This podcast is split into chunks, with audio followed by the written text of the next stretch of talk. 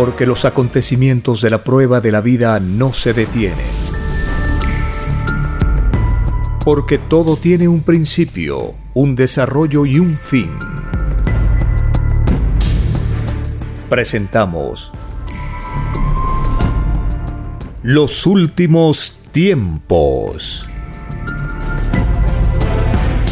Una gran oportunidad para cambiar nuestros destinos y la vida. El cambio de costumbres provocará la caída del sistema de vida, de las leyes del oro. Los acontecimientos le salen al encuentro a las criaturas. Una nueva revelación, escrita por el primogénito solar, Alfa y Omega, se extiende por el mundo. Ciencia celeste, nueva moral, filosofía común justicia divina. Los últimos tiempos.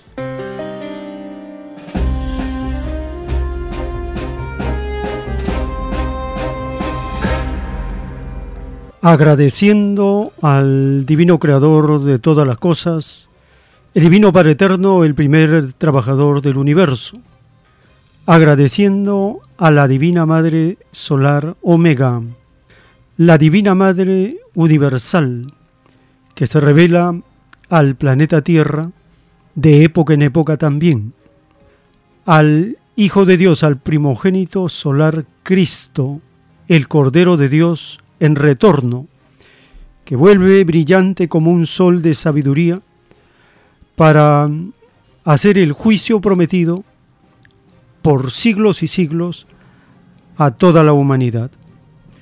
Cuando el Divino Padre Eterno enseña una revelación, una nueva doctrina, lo hace tomando en cuenta la evolución del planeta y sus habitantes.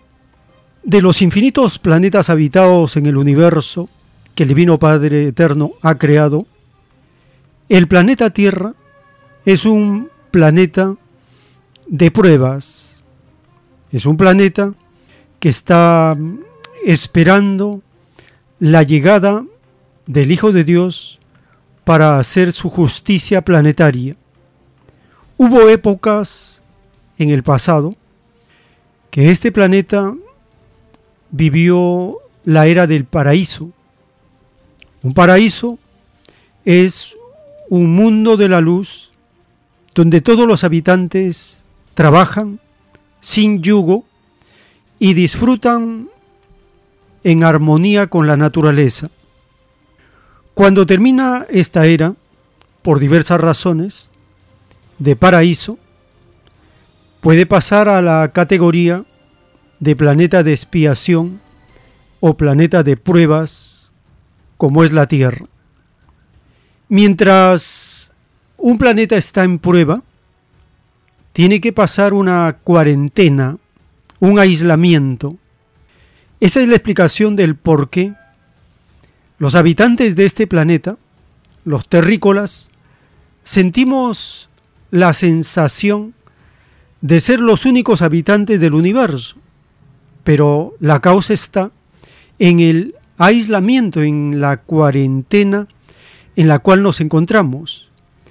¿Y por qué la Tierra y sus habitantes están en cuarentena porque somos contagiosos, somos criaturas en desobediencia a los mandamientos de Dios. Y esto es contagioso para otros mundos, para otras criaturas de otros planetas. Entonces, la ley universal del Padre Eterno establece épocas, tiempos, eras, para aislar a los planetas y que cumplan su etapa de reparación, de solucionar sus problemas creados por ellos mismos. Problemas como la desigualdad, la injusticia, el abuso y el atropello no son creados por Dios. Esos son problemas creados por los habitantes, por los terrícolas, por los seres humanos. ¿Y por qué el Padre Eterno permite que esto suceda? Lo permite como experiencia, como aprendizaje, como un curso hecho vida para alcanzar niveles de perfección y poder aspirar a mundos de mayor jerarquía espiritual. Desde el punto de vista de la eternidad o desde la concepción universal, se permite todo, porque todo pasa y siempre queda el efecto, el fruto, las consecuencias. Las filosofías pasan, pero quedan sus efectos. En el caso de la Tierra, estamos viviendo ya en la etapa final de la cuarentena y esta etapa se caracteriza por que todo llega a sus extremos. El bien a sus extremos, el mal a sus extremos. Los niveles de justicia que la naturaleza comienza a hacer por mandato de Dios sobre los habitantes de la tierra está en relación directa con el comportamiento de los seres humanos. Ya hemos leído varias veces en los rollos telepáticos que hay una alianza, hay un acuerdo, un pacto, un convenio entre los habitantes y los elementos de la naturaleza. Y es un acuerdo entre criaturas vivas delante de Dios. Es decir, los elementos hablan en sus leyes de elementos y los seres humanos en las que conocemos, en nuestras propias leyes, delante de Dios. Y existe la promesa, una vez que se llega al acuerdo, se establece la alianza, la alianza queda escrita en los libros mencionados en el libro del Apocalipsis como el libro de la vida, y en la revelación se explica que corresponde a una maravillosa y portentosa televisión universal de colores vivientes donde todos participan. Y una vez que el Divino Padre aprueba las promesas, los pedidos, los acuerdos, las alianzas, se materializa la vida. Toda promesa tiene una espera, tiene que esperar un veredicto, un resultado. Eso corresponde al juicio de Dios que ya empezó. ¿Y cómo sabemos que ya empezó? En el Apocalipsis se promete, se profetiza, que el Divino Padre Eterno en los últimos tiempos abriría los sellos de los rollos del Cordero de Dios. Abrirlos, dice el Padre Eterno, en los rollos mismos, significa leerlos. Y también el autor facilita la materialización de los rollos al escribirlos. Y escribe recibiendo un dictado telepático de Dios, tal como Cristo lo ha prometido. Porque Él dijo, les enviaré un consolador que no les dirá de sí mismo, sino que todo lo que oyere del Padre Eterno les va a comunicar y les anunciará las cosas venideras. ¿Por qué? Porque Cristo mismo dijo que tenía muchas cosas que enseñar a la humanidad cuando Él vino en su misión redentora hace dos mil años, pero que esa generación mundana no podía entenderle, porque siendo mundanos no estaban interesados en las cosas de la creación del Padre Eterno, las leyes espirituales, las cosas del reino de los cielos, sino de las cosas mundanas, temporales, pasajeras, que corresponden a la etapa primaria de la evolución de los terrícolas en planetas de prueba como es la Tierra.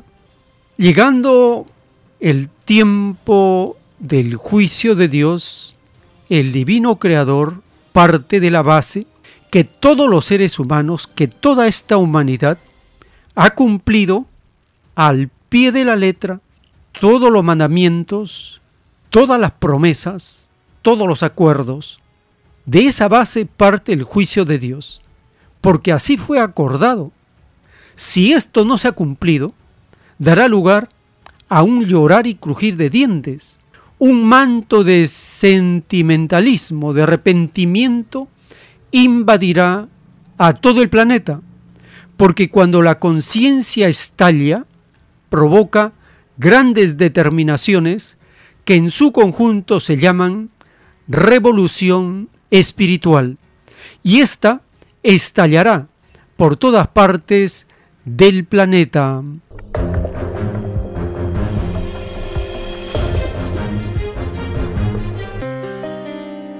Bienvenidos.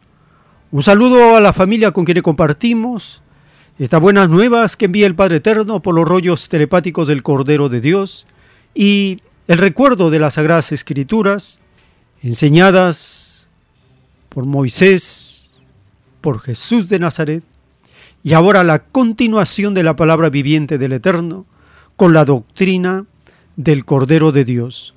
Cuando nosotros escuchamos al autor de los rollos telepáticos de la ciencia celeste, él nos dice que el Hijo de Dios no enseñó toda la luz a las criaturas. ¿Por qué? Porque estamos siendo probados por Dios. Y Él dejó, Cristo dejó, una doctrina que no tocó en nada el libre albedrío de los seres humanos en los propios actos que tendríamos que realizar. ¿Para qué? Para ser auténticos. Cada uno tiene que ser auténtico delante de Dios. Acá no valen los fingimientos, las simulaciones, las apariencias, los tutores, no. Cada uno en forma auténtica se presenta delante de Dios. Escuchemos al autor recordarnos la misión de Cristo y las alianzas establecidas, las promesas hechas, la búsqueda de la verdad para ubicarnos cada vez mejor en este planeta de pruebas. Escuchemos al autor de los rollos telepáticos.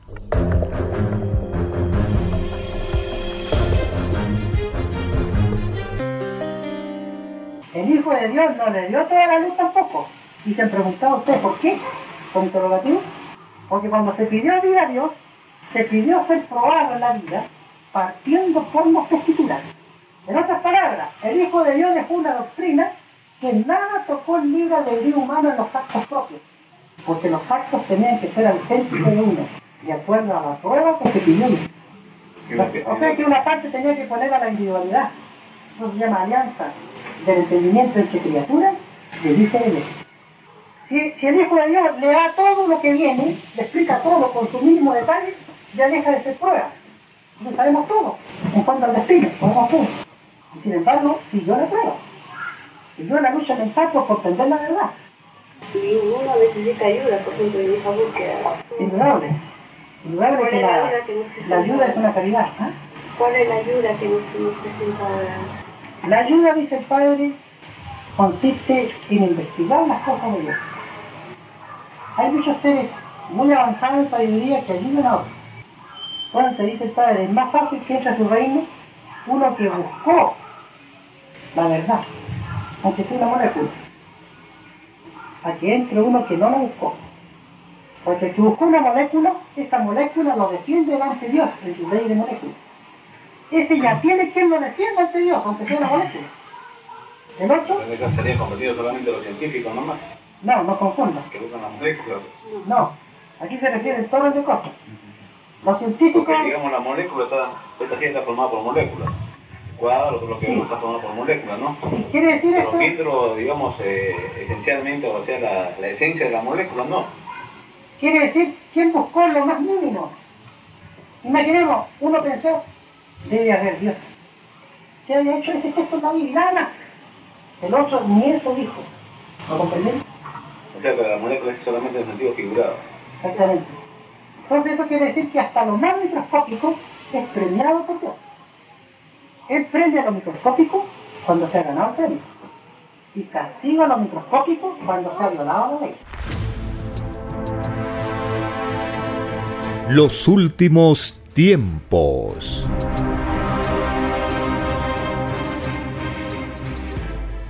En los rollos del Cordero de Dios, el Divino Padre Eterno nos recuerda el pedido de la vida. Dice, de verdad os digo que todo el que pidió conocer una vida, lo pidió con conocimiento de causa, lo pidió y se le otorgó. Quien no reconoció esta su causa, no volverá a conocer vida alguna, porque así se lo pidieron al Padre, los mismos espíritus. Este pedido fue hecho en un divino gesto de que ningún mal agradecido debería volver al reino. Es una ley que siempre se ha cumplido en la eternidad. Es por ello que en el reino de los cielos son desconocidos los mal agradecidos.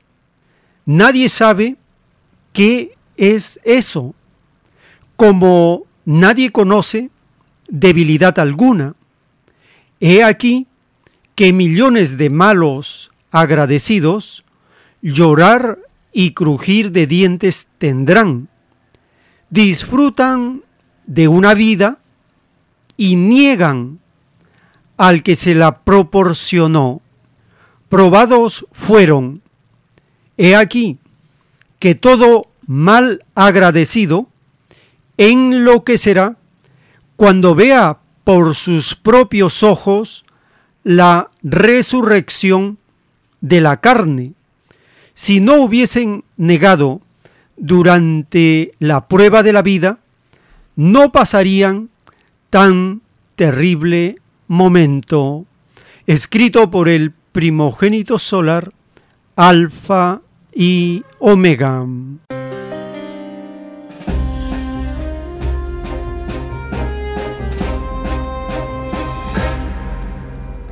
El Divino Padre Eterno nos está recordando que ningún ser humano vino a la vida obligado. Todos hemos pedido venir a la vida con conocimiento de causa. Y en este pedido está una promesa que es de la más elevada moral y del juicio más riguroso que podamos concebir. Por lo tanto, tenemos mucha responsabilidad de nuestros propios actos delante de Dios. Y esto empieza por el agradecimiento a lo divino, porque sin lo divino no podríamos conocer esta vida.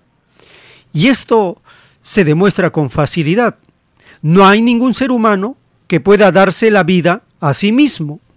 Solo Dios da la vida y Él también quita la vida.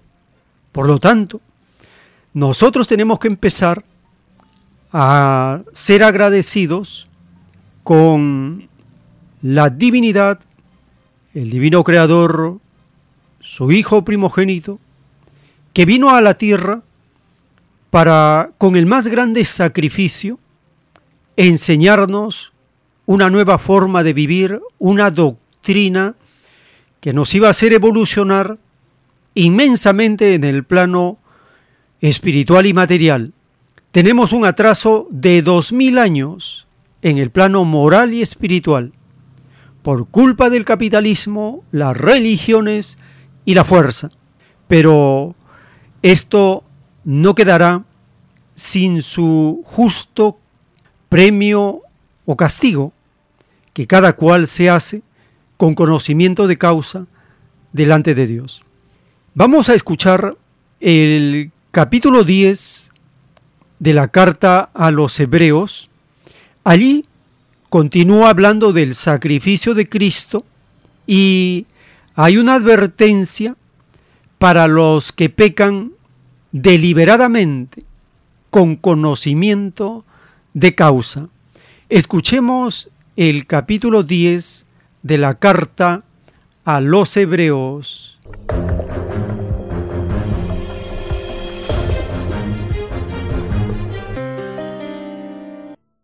Capítulo 10 Porque la ley, teniendo la sombra de los bienes venideros, no la imagen misma de las cosas, nunca puede, por los mismos sacrificios que se ofrecen continuamente cada año, hacer perfectos a los que se acercan. De otra manera, cesarían de ofrecerse, pues los que tributan este culto limpios una vez, no tendrían ya más conciencia de pecado.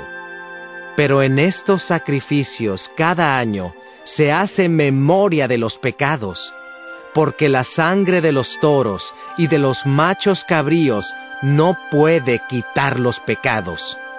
Por lo cual, entrando en el mundo, dice, Sacrificio y ofrenda no quisiste, mas me preparaste cuerpo.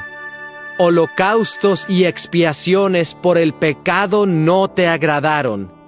Entonces dije, He aquí que vengo, oh Dios, para hacer tu voluntad, como en el rollo del libro está escrito de mí, diciendo primero, sacrificio y ofrenda y holocaustos y expiaciones por el pecado no quisiste, ni te agradaron, las cuales cosas se ofrecen según la ley, y diciendo luego, He aquí que vengo, oh Dios, para hacer tu voluntad.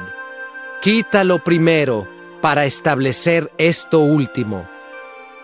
En esa voluntad somos santificados mediante la ofrenda del cuerpo de Jesucristo, hecha una vez para siempre.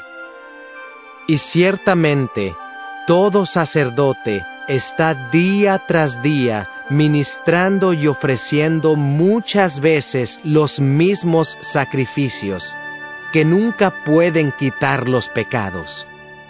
Pero Cristo, habiendo ofrecido una vez para siempre un solo sacrificio por los pecados, se ha sentado a la diestra de Dios de ahí en adelante esperando hasta que sus enemigos sean puestos por estrado de sus pies. Porque con una sola ofrenda hizo perfectos para siempre a los santificados. Y nos atestigua lo mismo el Espíritu Santo, porque después de haber dicho, Este es el pacto que haré con ellos, después de aquellos días, dice el Señor, Pondré mis leyes en sus corazones y en sus mentes las escribiré. Añade, y nunca más me acordaré de sus pecados y transgresiones, pues donde hay remisión de estos, no hay más ofrenda por el pecado.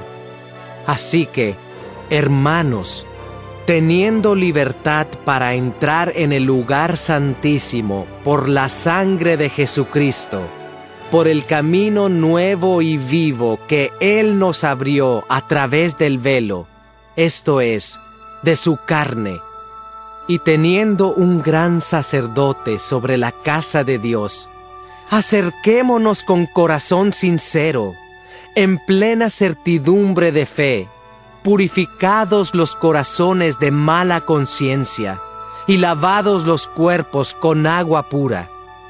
Mantengamos firme, sin fluctuar, la profesión de nuestra esperanza, porque fiel es el que prometió. Y considerémonos unos a otros para estimularnos al amor y a las buenas obras no dejando de congregarnos como algunos tienen por costumbre, sino exhortándonos, y tanto más cuanto veis que aquel día se acerca. Advertencia al que peca deliberadamente. Porque si pecaremos voluntariamente, después de haber recibido el conocimiento de la verdad, ya no queda más sacrificio por los pecados, sino una horrenda expectación de juicio y de hervor de fuego que ha de devorar a los adversarios. El que viola la ley de Moisés, por el testimonio de dos o de tres testigos, muere irremisiblemente. ¿Cuánto mayor castigo pensáis que merecerá el que pisoteare al Hijo de Dios? Y tuviere por inmunda la sangre del pacto en la cual fue santificado, e hiciere afrenta al Espíritu de gracia? Pues conocemos al que dijo, Mía es la venganza, yo daré el pago, dice el Señor. Y otra vez, el Señor juzgará a su pueblo. Horrenda cosa es caer en manos del Dios vivo. Pero traed a la memoria los días pasados, en los cuales, después de haber sido iluminados, sostuvisteis gran combate de padecimientos. Por una parte, ciertamente, con vituperios y tribulaciones fuisteis hechos espectáculo, y por otra, llegasteis a ser compañeros de los que estaban en una situación semejante. Porque de los presos también os compadecisteis, y el despojo de vuestros bienes sufristeis con gozo, sabiendo que tenéis en vosotros una mejor y perdurable herencia en los cielos. No perdáis, pues, vuestra confianza, que tiene grande galardón, porque os es necesaria la paciencia, para que habiendo hecho la voluntad de Dios, obtengáis la promesa. Porque aún un poquito, y el que ha de venir vendrá, y no tardará. Mas el justo vivirá por fe, y si retrocediere, no agradará a mi alma. Pero nosotros no somos de los que retroceden para perdición, sino de los que tienen fe para preservación del alma. Los últimos tiempos.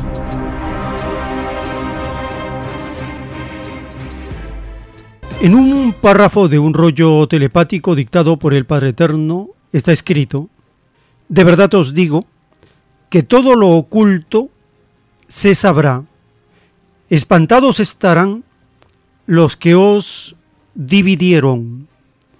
El pavor más grande se apoderará de los seguidores del oro, aislados quedarán ¿Cómo maldecirán el haber pedido nacer en este mundo? ¿Cómo se esconderán de la presencia del primogénito solar, tal como les ocurrió en el pasado, en la era faraónica y la era romana?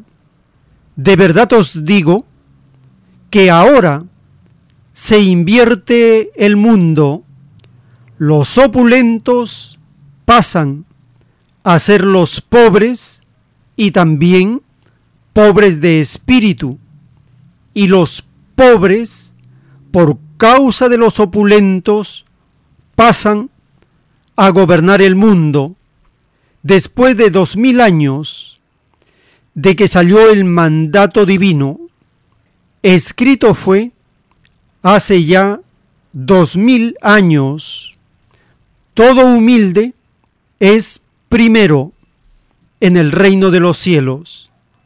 Y si es primero en la eternidad, ¿por qué no fueron primeros en la tierra? ¿Por qué no gobernaron desde el principio este mundo? He aquí una pregunta que estremecerá a vuestros demonios, a los que usurparon el derecho de mis humildes de verdad os digo que esta pregunta deberán contestarla todos los gobernantes del mundo y todos los que fueron. Ningún humilde fue tomado en cuenta. Al contrario, a mis humildes se les dio lo peor, las migajas, se les dio el hambre y la explotación, la injusticia, mas los empujasteis a que estén más cerca del reino de los cielos, escrito por el primogénito solar, Alfa y Omega.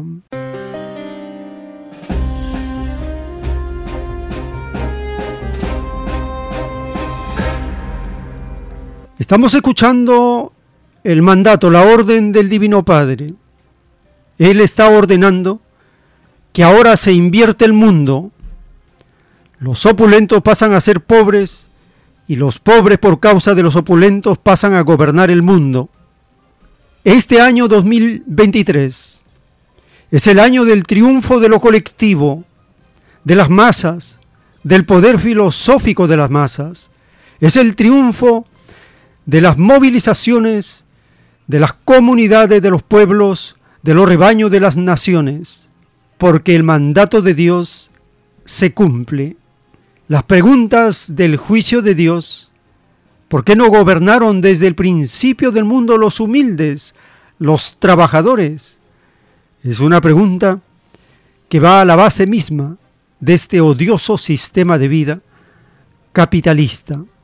Es por esto que en todo el planeta hay movilizaciones, marchas, protestas, reclamos, paralizaciones, porque es el despertar de esta generación. Y el rebaño peruano igualmente está en este mandato de Dios. Es por ello que los sectores sociales continúan movilizándose y convocando a estas acciones de protesta pacífica contra la usurpación y el gobierno de fuerza dirigido por Estados Unidos con sus secuaces, la mafia económica, en este rebaño. Escuchemos la nota publicada por la prensa internacional.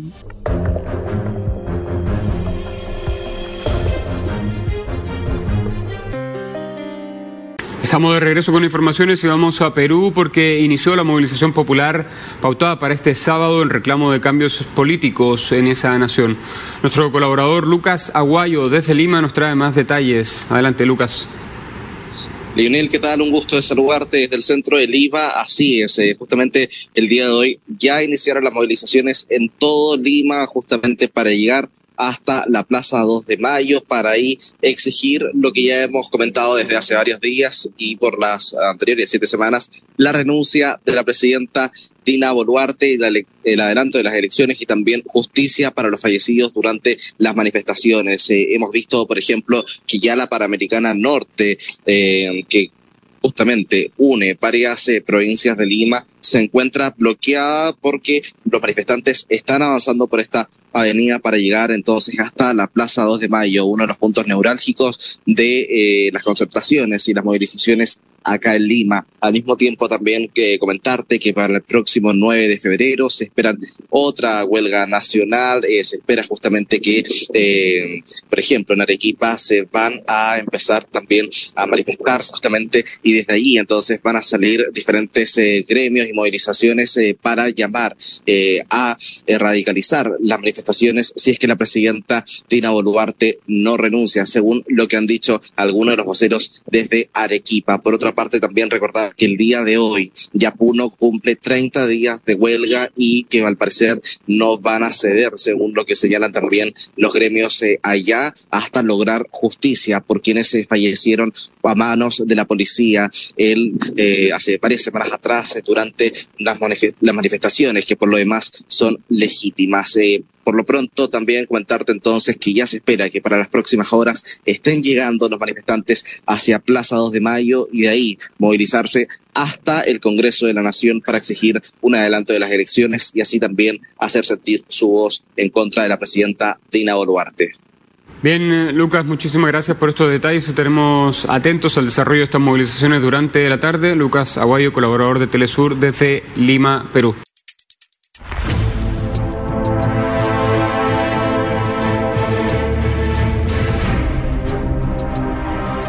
Los últimos tiempos.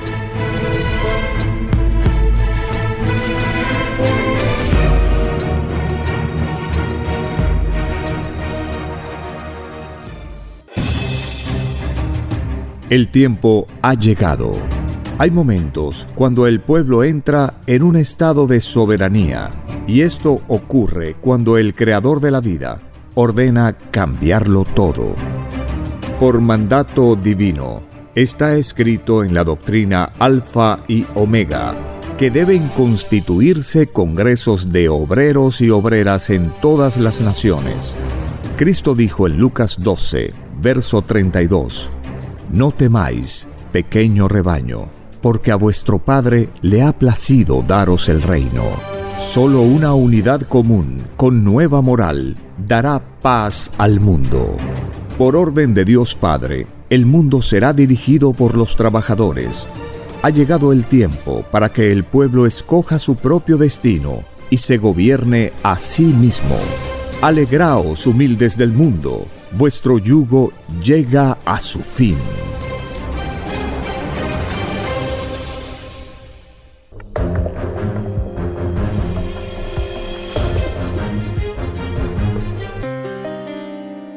En el capítulo 7 del libro del Éxodo está escrito, el Divino Padre Jehová dijo a Moisés, mira, yo te he constituido Dios para Faraón, y tu hermano Aarón será tu profeta.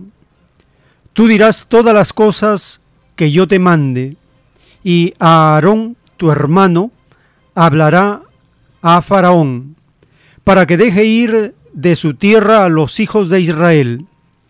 Y yo endureceré el corazón de Faraón y multiplicaré en la tierra de Egipto mis señales y mis maravillas, y Faraón no os oirá, mas yo pondré mi mano sobre Egipto y sacaré a mis ejércitos, mi pueblo, los hijos de Israel, de la tierra de Egipto, con grandes juicios.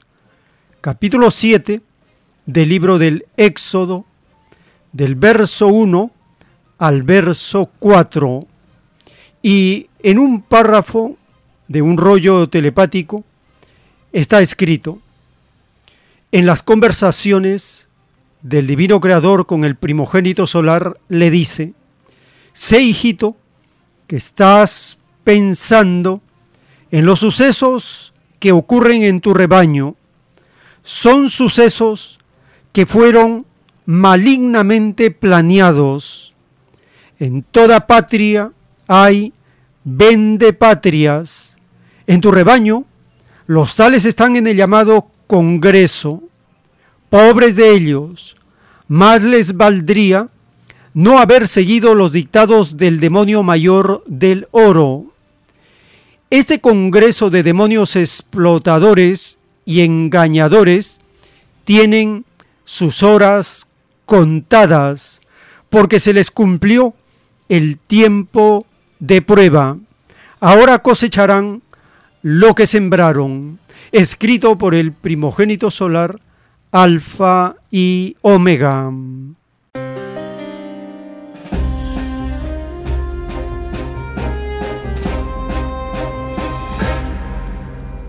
Debemos tomar en cuenta estas dos explicaciones, endurecer el corazón del faraón para que su caída sea total y que esto es malignamente planeado por Estados Unidos que corresponde al demonio mayor del oro con sus secuaces que están en el Congreso, estos vendepatrias que siguen los dictados del demonio mayor del oro. Es por esto que siguen rechazando el que haya elecciones anticipadas en el rebaño de Perú. Escuchemos la siguiente información.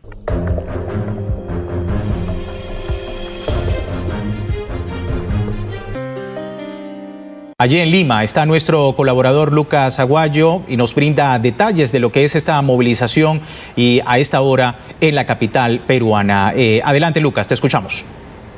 Luis, ¿qué tal? Un gusto de saludarte. Así es, esta movilización que inició desde diferentes puntos de Lima y que ya se ha trasladado eh, principalmente hasta el casco histórico y se están llegando, en los próximos minutos estarán llegando hasta la Plaza 2 de Mayo, lugar emblemático donde se han reunido durante estas siete semanas eh, los manifestantes para eh, manifestarse en contra del gobierno de la presidenta Dina Boluarte, mismo también exigir su renuncia y elecciones anticipadas. Hemos visto, por ejemplo, y según señala eh, algunos medios locales eh, que comerciantes de diversos mercados le dieron y para apoyar la lucha social alimentos a manifestantes, porque ellos después hacen ollas comunes para poder alimentarse. Recordemos que estas manifestaciones comenzaron muy temprano en la mañana y se, han venido, y se van a desarrollar durante todo el día. Asimismo, también eh, en otros lugares del Perú han estado bloqueando carreteras y exigiendo la eh, pronta liberación también del, del ex presidente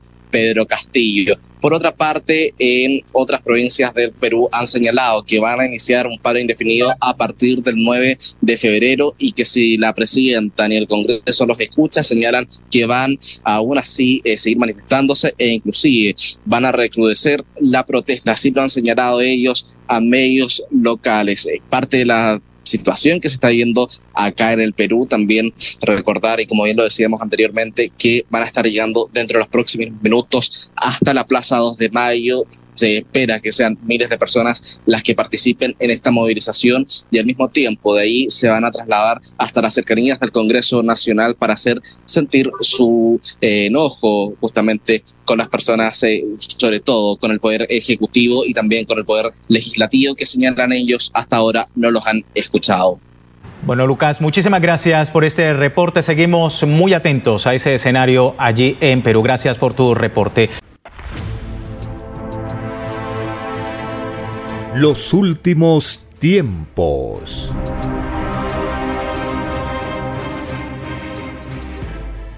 En un párrafo de un rollo telepático está la conversación del Divino Padre Eterno con el primogénito solar.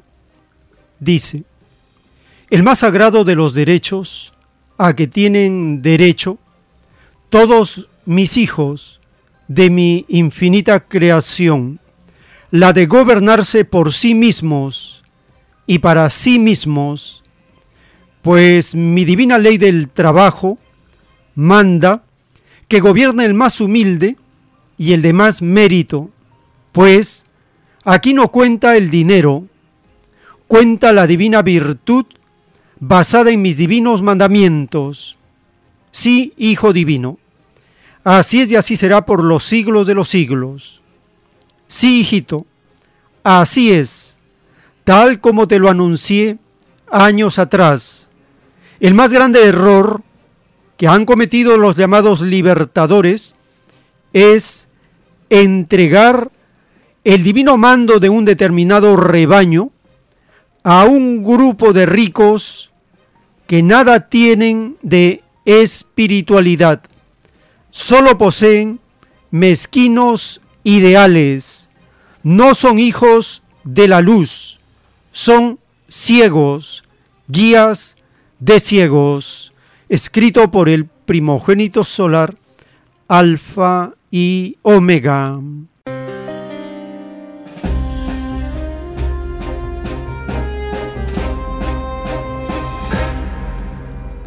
El divino creador nos está diciendo que el más sagrado de los derechos a que tenemos derecho todos es la de gobernarnos por nosotros mismos y para sí mismos. Recientemente, en una entrevista realizada por el físico Modesto Montoya, entrevista al filósofo Zenón de Paz y allí explica que hay que ver detrás de la apariencia qué cosa hay de fondo. También habla que hay como un retroceso de hace 200 años por los problemas no resueltos. Y esto es por la colonización heredada de siglos, la república fracasada. Y llegan a un punto en que es por el menosprecio que la oligarquía, estos ricos ambiciosos, tienen contra la población originaria del rebaño de Perú. Escuchemos este segmento de la entrevista al filósofo Zenón de Paz.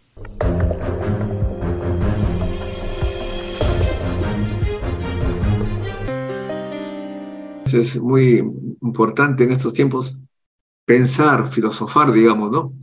Sobre la realidad peruana y cuál es su análisis, qué está pasando, cuáles son las raíces filosóficas, si se puede hablar así, de este tema, que, el origen real, para que no estemos solamente estudiando las consecuencias finales, ¿no? Así como uno tiene dolor de cabeza, fiebre, pero empezó hace años con alguna cosa que uno eh, ingirió sin saber que iba a tener consecuencias.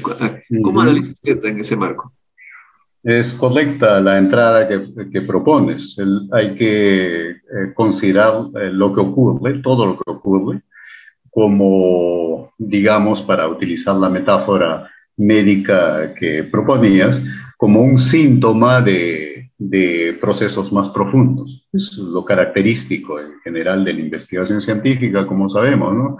Eh, decía Marx, un personaje cuyo nombre ha vuelto a aparecer en estas circunstancias, eh, en el capital justamente, si la esencia coincidiera con la apariencia, no habría necesidad de ciencia. Es decir, si las cosas fueran solamente tal como aparecen, entonces todos sabemos cómo son las cosas. Pero no, pues eh, lo que aparece es eso, es, una es siempre manifestación de algo más.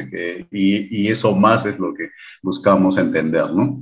Ahora, yo tomaría eh, también una entrada que, que, tú, Modesto, has, has, propuesto de inicio, que me parece muy, muy perspicaz en cuanto a, a, la pregunta que acabas de formular.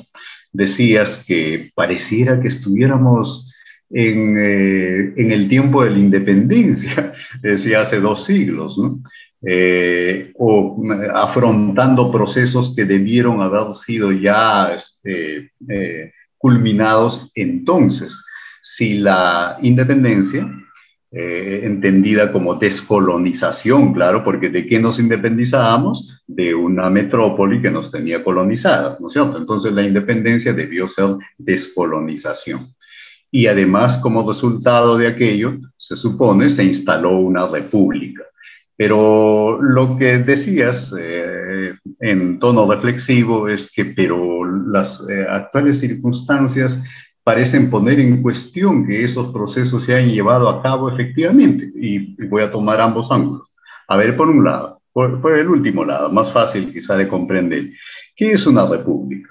Una república se funda sobre la noción de ciudadanía.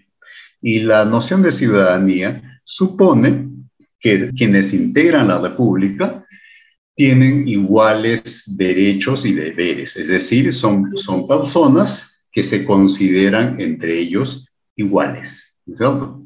Y tal vez ese sea un problema aquí, porque eh, más de un analista ha hecho notar que el móvil de la protesta popular ahora eh, más que clasista o, reivindicativa de tipo económica o relativa a obras inconclusas o que, no, se han hecho eh, o algo así, parece tener que ver con algo que va mucho más allá, con que ha estallado ya un sentimiento que seguramente se, eh, ha experimentado eh, por mucho tiempo, el, el sentimiento de menosprecio este, eh, por, un sector mayoritario de nuestra población, un sector además que representa nuestra matriz identitaria, porque estamos eh, en el Perú y, este es eh, un espacio andino, es un espacio donde surgió una civilización, eso no es poca cosa. Es decir, lo que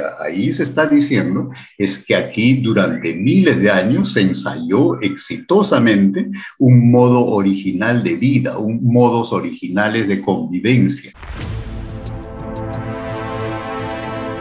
Los últimos tiempos.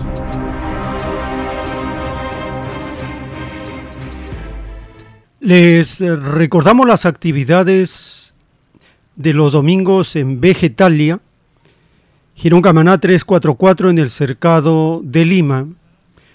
Todos los domingos a partir de las 4 de la tarde los estudios de las escrituras y la doctrina del Cordero de Dios relacionándolo con temas de actualidad. Solicite también el nuevo folleto y ¿por qué no gobiernan los trabajadores? Allí están párrafos y títulos de la ciencia celeste para entender lo que viene y el proceso que estamos viviendo en el rebaño de Perú. En el distrito del Lince, en Avenida César Canevaro, 469, en el restaurante vegetariano Fuente Natural, también de lunes a sábado a partir del mediodía, puede acercarse para solicitar el folleto. Y por qué no gobiernan los trabajadores, así como volantes para la mm, difusión y compartir masivamente el aviso de la doctrina de la ciencia celeste.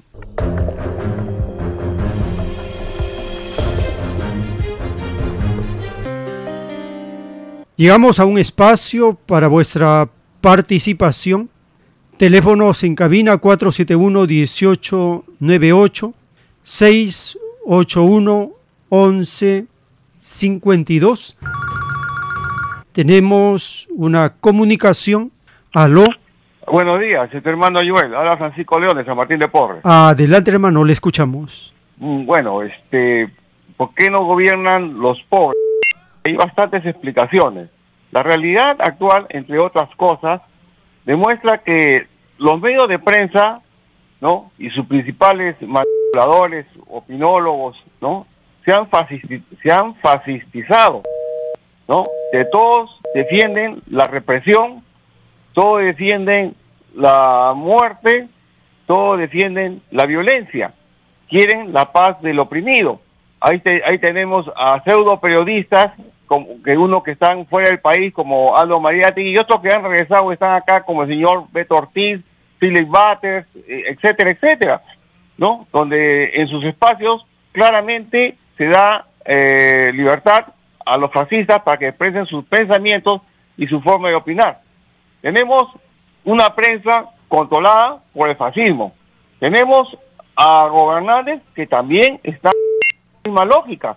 Tenemos, porque ellos manifiestan que ellos se van a quedar ahí hasta el 2026, les guste o no les guste al pueblo. Ya los elegimos y por lo tanto tendrá que cumplirse ese plazo. Eso suena a estafa, a timo. ¿Por qué? Porque cuando uno da su voto, eh, es a cambio de algunas promesas, algún plan de gobierno, algunos lineamientos de su comportamiento en el Congreso.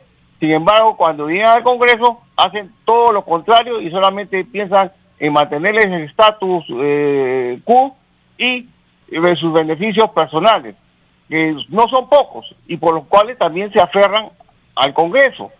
Entonces, vemos claramente eh, una, un entrampamiento a los deseos del pueblo por parte de malos ciudadanos, ¿no? Que ven eh, el Estado como una forma de enriquecimiento y de mantenerse en el poder. Entonces, eh, acá el pueblo tiene que seguir manifestándose y desenmascarar a toda esta trama fascista que se da a nivel de la prensa, a nivel de manejo del Estado, a nivel del, del Congreso, a nivel del Poder Judicial, donde ellos dicen que ellos se hacen lo que les da la gana y el pueblo solamente puede ejercer, según dicen ellos, su derecho a votar o a, a- a democrático cada cinco años. Después, olvídense y solamente trabajen y obedezcan. Muy agradecido. Gracias, hermano, por su participación. Tenemos un siguiente contacto. Aló, su nombre, de dónde se comunica. Día Salvador. Adelante. Juan Luis, en esta oportunidad, como usted predijo, dijo alguna vez que los trabajadores gobernarán, este es el momento que ya estamos primera en la historia que el pueblo ya despertó. Gracias a esta emisora y también a su persona, hubo un despertar. Todo lo que usted dijo, predijo, mediante eh, todo está haciéndose realidad. Y quisiera más bien que usted, de acuerdo a su conocimiento, análisis, cómo, de qué manera va a culminar esta lucha, como usted tiene conocimiento, que el pueblo, en este momento, el soberano, ¿no? Está las últimas palabras, porque acá hemos conocido a aquellos que han sido judas, aquellos que han traicionado justamente al presidente que ha sido elegido democráticamente mediante Dios Castillo. Entonces acá el pueblo rechaza a todos esos congresistas, todos esos, eh, digamos, que fueron, ¿no? Que ya son conocidos. Entonces en este momento está viendo el pueblo a quién y quién. Acá está en manos del pueblo soberano, hermano. Si algo decide su parte, estaremos escuchando, hermano. Eso es todo. Gracias. Gracias, hermano, por su participación. Y mm, lo que nosotros compartimos es la lectura de los rollos del Cordero de Dios. Allí el Divino Padre Eterno nos dice lo que viene, nos anuncia los acontecimientos y nosotros solo leemos y transmitimos esa información de la divina revelación. Tenemos una siguiente llamada. Aló, su nombre, de dónde se comunica. Norte y me llamo Irma. Adelante, le escuchamos. Ahora que se frustró en el Congreso de la República por cuarta vez el adelanto de elecciones generales para el 2023, como lo quiere el 79% de peruanos y como lo exige la Asamblea Nacional de los Pueblos. En este contexto, la forma más viable es la renuncia de la señora Dina al cargo de presidenta de la República, pero ni el Ejecutivo ni el Legislativo tienen ánimo de renuncia, están aferrados al poder, acentuando de esta forma aún más la crisis social, política y el total desgobierno en nuestro país, con el saldo fatal de más de 60 hermanos asesinados por la brutal represión. Sobre sus lápidas repican como frases, las repican como campanas las frases de la señora Dina Lacaína. Lo siento, pero hay que voltear la página. O las del ministro del Interior. Yo no di la orden de matar a los hermanos. Me enteré por la televisión. O la del lobista Jorge Lazarte. Los muertos están bien muertos saludando que se maten personas en la contención de las manifestaciones. Cabe la pregunta, ¿por qué Gina no renuncia? Porque ha, ha instalado una dictadura cívico-militar muy agresivo, muy fuerte, y al que ella tiene que mantener y defender. También, porque si la Fiscalía le da un tratamiento igual a la del presidente Castillo, le espera un muy duro proceso legal y terminaría en carcelería por muchísimos años, por sus crímenes de lesa humanidad, mentiras, terruqueo y criminalización de las protestas, como el tratamiento, por ejemplo, humillante, autoritario y criminal con 193 manifestantes en la Universidad Nacional Mayor de San Marcos, tratándolos como ascenderistas. Y escuchar a Dina Lacaína afirmando y ufanarse de sus afirmaciones, de que las Fuerzas Armadas y la policía actúan y proceden de forma inmaculada.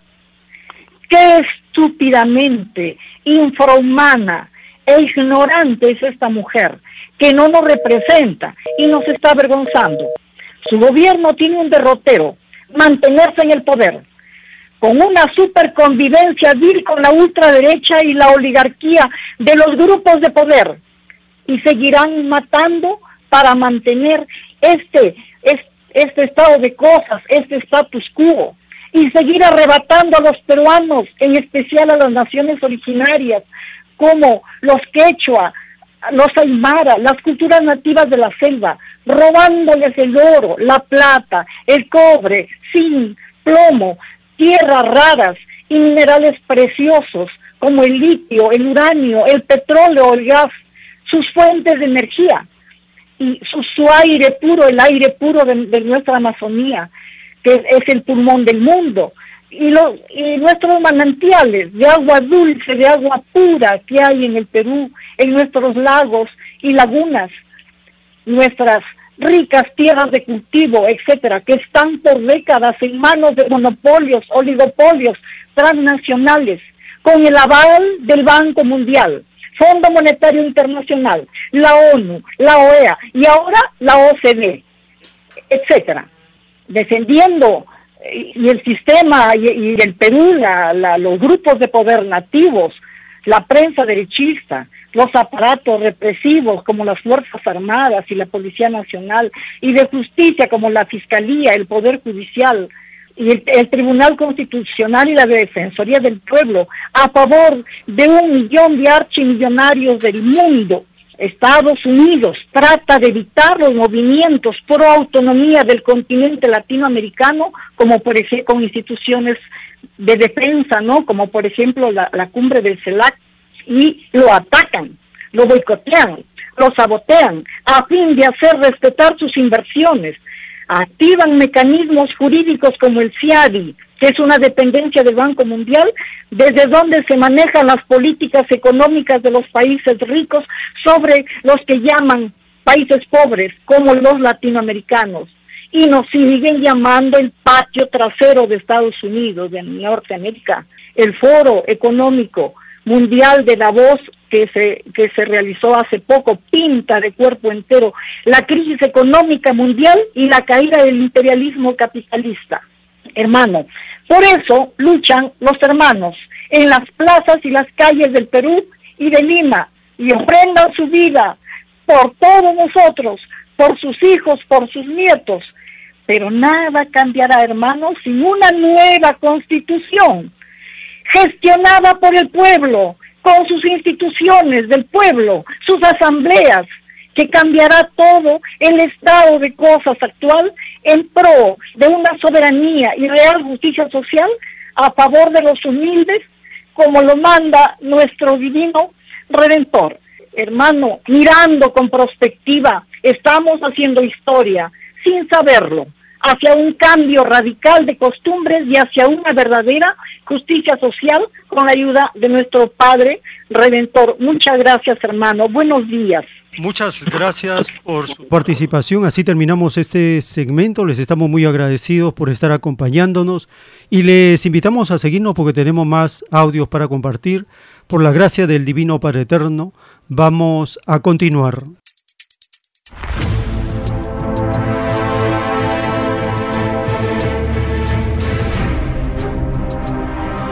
Los últimos tiempos.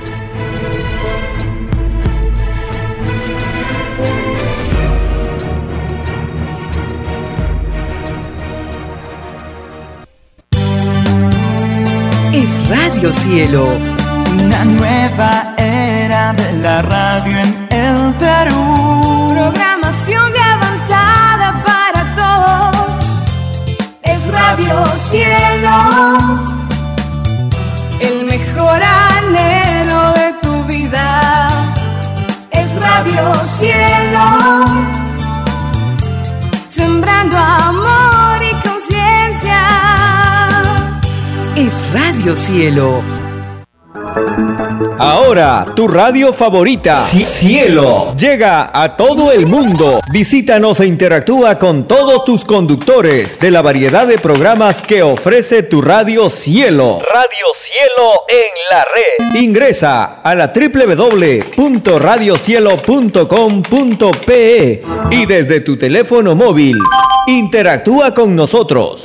Radio Cielo, a la vanguardia de la tecnología. tecnología. Cielo.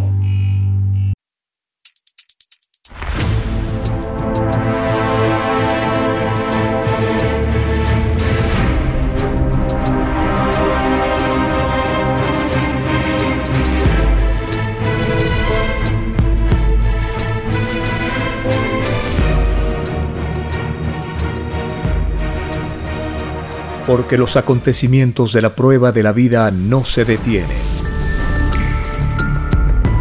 Porque todo tiene un principio, un desarrollo y un fin. Estamos compartiendo los últimos tiempos.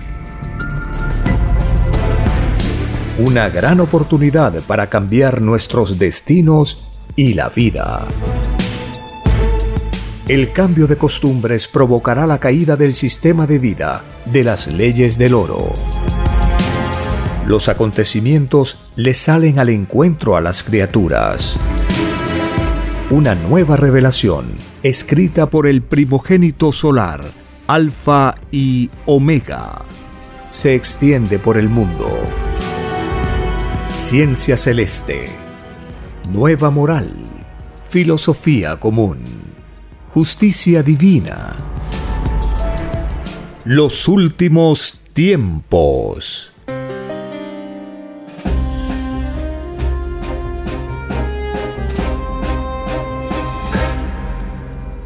Gracias al Divino Creador de todas las cosas, quien nos permite avanzar de época en época con doctrinas planetarias reveladas por su Hijo primogénito.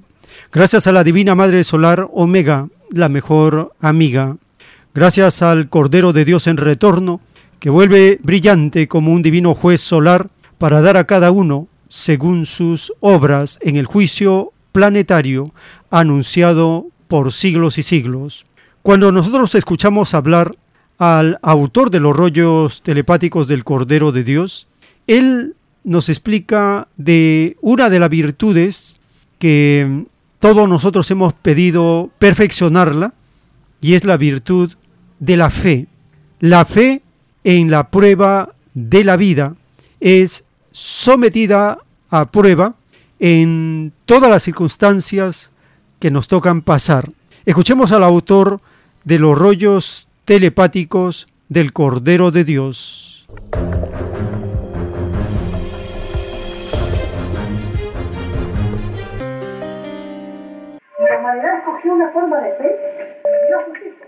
En muchas creencias, habiendo un solo Dios nomás.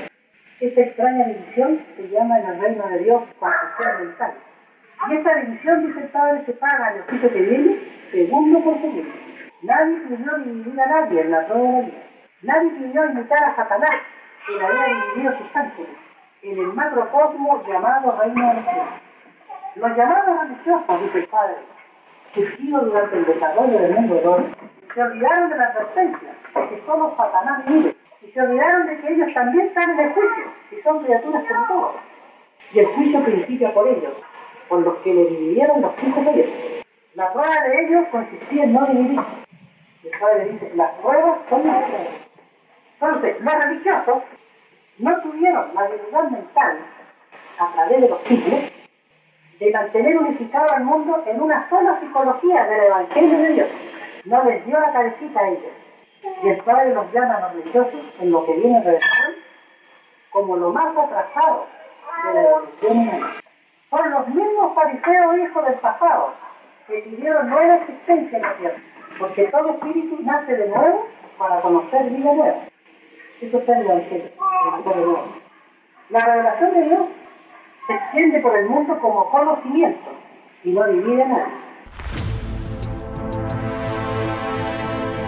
Los últimos tiempos.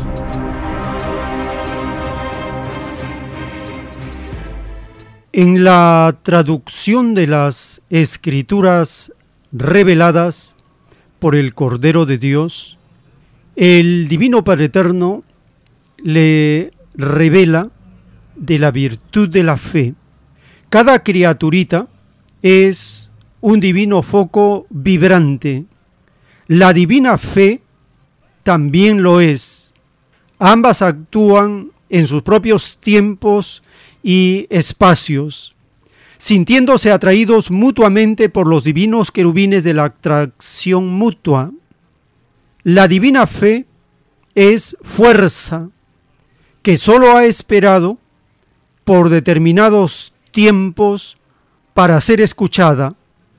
Es un divino premio que se pidió en existencias atrás para poner a prueba con ello infinitas virtudes más, creando para eternidades más adelante infinitas clases de fe. La divina perfección de la fe la reduce a un divino deseo de solo tocar o solo pedir. Con ello pone en divino juego infinitas leyes del universo expansivo pensante.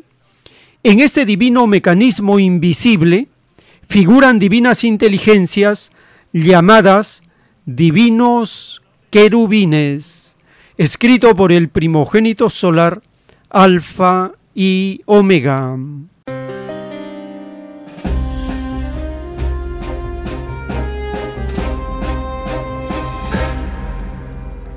La divina fe es una de las 318 virtudes que todos los seres humanos hemos pedido en alianza para ser probados en este planeta de prueba. Escuchemos el capítulo 11 de la carta a los hebreos. Allí hay una profunda explicación con ejemplos del poder de la fe.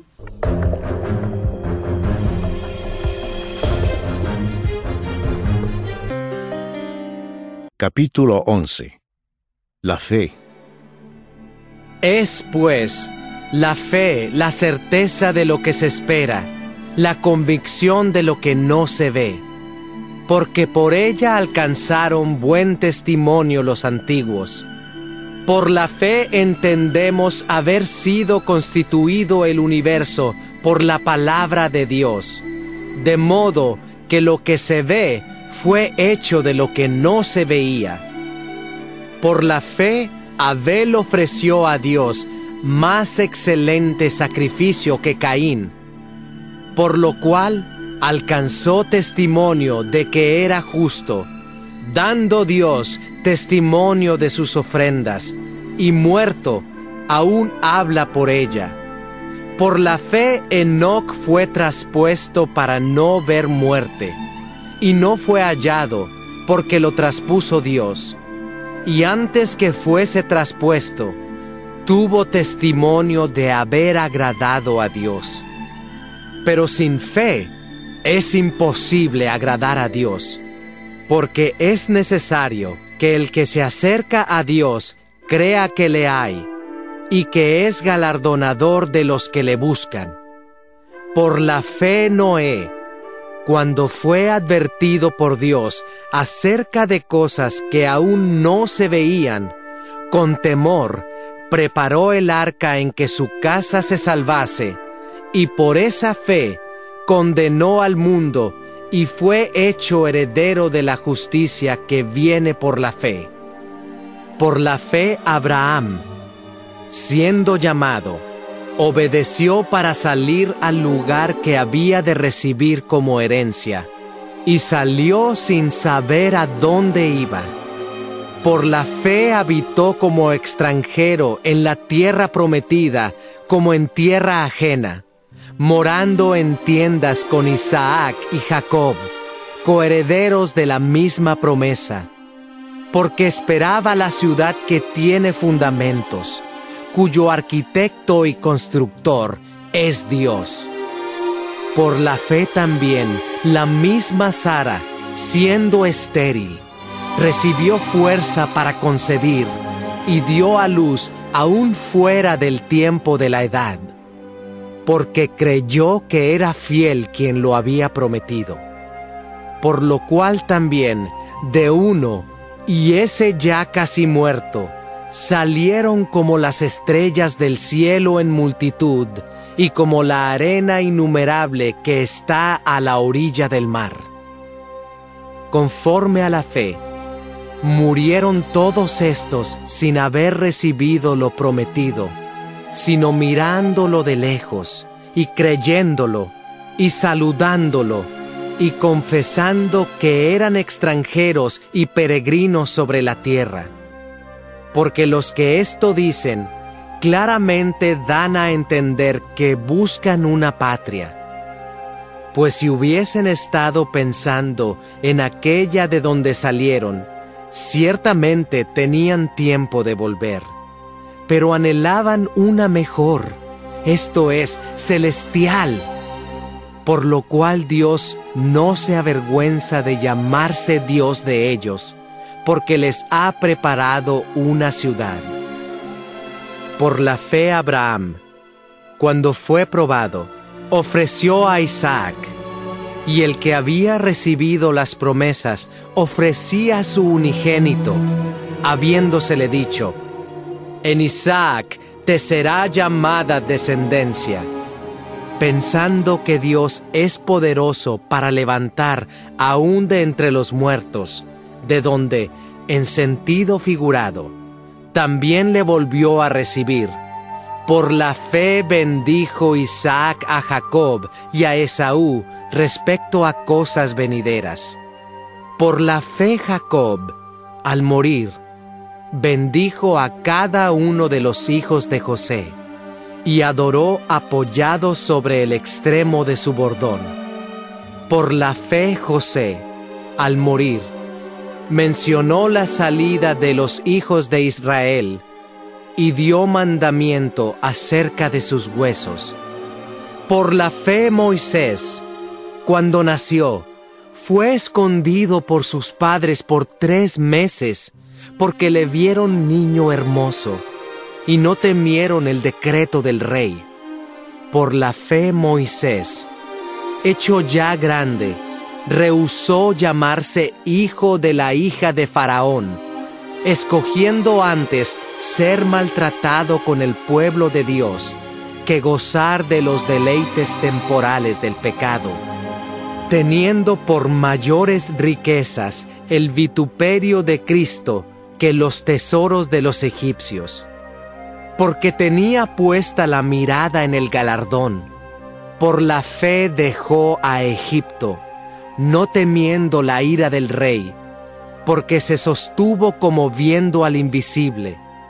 Por la fe celebró la Pascua y la aspersión de la sangre, para que el que destruía a los primogénitos no los tocase a ellos.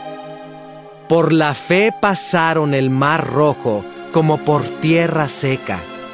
E intentando los egipcios hacer lo mismo, fueron ahogados. Por la fe cayeron los muros de Jericó después de rodearlos siete días. Por la fe Raab, la ramera, no pereció juntamente con los desobedientes, habiendo recibido a los espías en paz. ¿Y qué más digo? Porque el tiempo me faltaría contando de Gedeón, de Barak, de Sansón, de Jefté, de David, así como de Samuel y de los profetas, que por fe conquistaron reinos, hicieron justicia, alcanzaron promesas, taparon bocas de leones, apagaron fuegos impetuosos, evitaron filo de espada, sacaron fuerzas de debilidad, se hicieron fuertes en batallas, pusieron en fuga ejércitos extranjeros, las mujeres recibieron sus muertos mediante resurrección, mas otros fueron atormentados, no aceptando el rescate, a fin de obtener mejor resurrección. Otros experimentaron vituperios y azotes, y a más de esto prisiones y cárceles. Fueron apedreados, aserrados, puestos a prueba, muertos a filo de espada.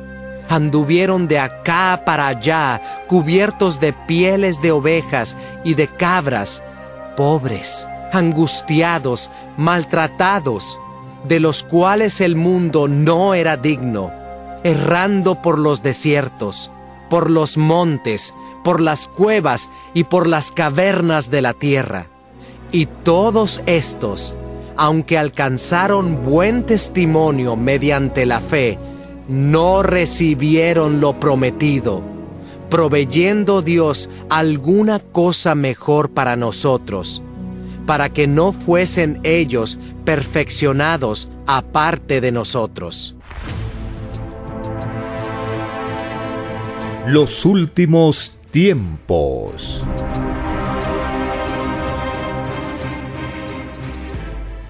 En la doctrina de la justicia colectiva y universal para este mundo, está escrito en el libro Lo que vendrá, el título 2442 dictado por el Divino Padre Eterno. En la prueba de la vida, muchos creyeron más en otros que en sí mismos.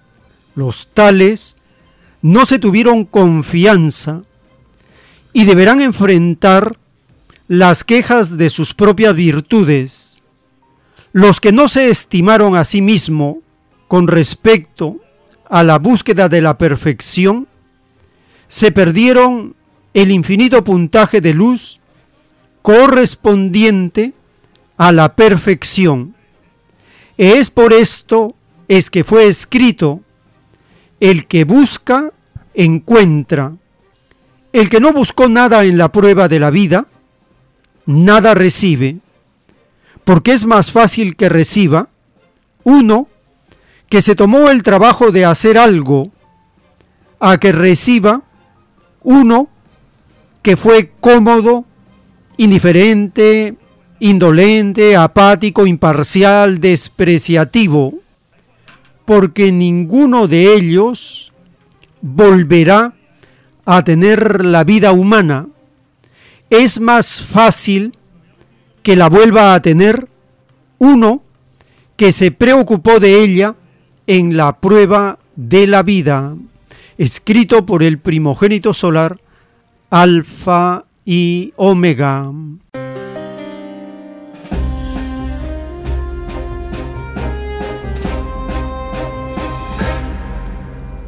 Esta extraña costumbre de no estimarnos a nosotros mismos es una costumbre colonial nefasta impuesta por la fuerza de los europeos a los rebaños de los Andes, incluyendo el rebaño de Perú. En la entrevista del físico Modesto Montoya al filósofo, al catedrático Sinón de Paz, en este siguiente segmento hablan de la historia universal y la civilización andina es una de las seis matrices universales, también de cómo la imposición de la llamada república incluye esta costumbre de desprecio hacia lo original, lo auténtico de lo andino y explica el problema ontológico o del ser que caracteriza esta forma alienada de ser de las personas colonizadas por extraños seres. Escuchemos este siguiente segmento de la entrevista al filósofo, al catedrático de la Universidad de San Marcos, Zenón de Paz.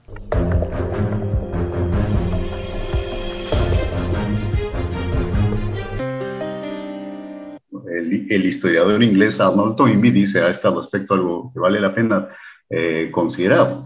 Eh, el que ha estudiado la historia universal en términos de grandes ondas civilizatorias, dice, la humanidad ha producido seis matrices civilizatorias, básicamente. Todas las demás son préstamos, traslapes, en fin. Entre estas matrices civilizatorias originales menciona la civilización andina. Eso no es poca cosa. Es decir, lo que ahí se está diciendo es que aquí durante miles de años se ensayó exitosamente un modo original de vida, un modos originales de convivencia. Bien, eso se quiebra pues con la, con la colonia justamente. La pregunta es, la independencia, la república, eh, constituyeron, un, eh, saldaron esta situación. Este, eh, los eh, científicos sociales eh, suelen decir que no solo que no lo saldó, sino que el, menosprecio a la tradición andina se profundizó durante la República, fue mucho mayor que durante la colonia. Y entonces, parece que aquello nos está estallando en la cara. Yo, yo mencionaría un, último referente. Eh, eh, un filósofo nuestro, creo yo, el más importante que hemos tenido y sintomáticamente casi ignorado, eh, se hacía llamar Gamaliel Churata, se llamaba en realidad Arturo Peralta. tiene un texto impresionante que se titula El pez de oro. Allí de entrada, Churata dice lo siguiente, nuestro problema, dice, nuestro problema mayor no es político o económico solamente, es ante todo, dice Churata, un problema ontológico, y quizá la mayor parte de, de los que nos escuchan dirá que es eso. Bueno, en jerga filosófica, la ontología trata del ser. ¿Y de qué está hablando Churata? Al decir que nuestro problema mayor es ontológico. Lo que está diciendo es esto. nuestro problema, nuestro drama o tragedia es que pretendemos ser lo que no somos y nos pasamos la vida negando ser lo que somos. Y todo eso da, se expresa, tiene expresiones muy perversas, como por ejemplo el choleo, este, estas, eh, eh, el racismo, etcétera, generalizado. A alguien no le ha pasado aquí de lo que nos está escuchando, que hubo una, una discusión ahí en el transporte público y finalmente eso terminó cuando pues escuchó una voz que dijo indio de no sé cuánto y uno mira a la persona que ha dicho eso y no es precisamente caucásico. Cuando una persona, cada vez que se ve en el espejo, quiere ver un caucásico y no lo haya, preguntémonos, ¿cuál es su nivel de autoestima? ¿Cuál es su nivel de autoestima? Y no se sabe que la base para estimar a los demás, para respetarlos, es estimarse y respetarse a sí mismo si mi respeto, si mi autorrespeto, mi autoestima eh, está, eh, eh, está por los suelos, menos voy a respetar pues, a los demás. Se entiende entonces por qué entre nosotros cunde el irrespeto, la gente se pasa la luz roja, orina en cualquier lugar, etcétera, etcétera. Tal vez estamos frente a un problema mayor, como decía Churata, que los problemas que habitualmente han llamado nuestra atención, que son los que tienen que ver con la política, con la economía.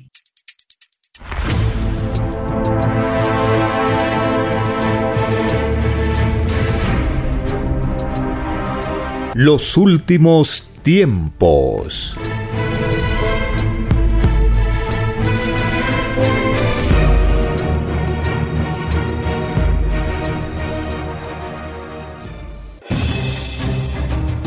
El tiempo ha llegado.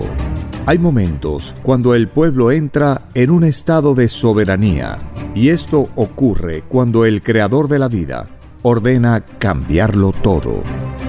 Por mandato divino, está escrito en la doctrina Alfa y Omega que deben constituirse congresos de obreros y obreras en todas las naciones.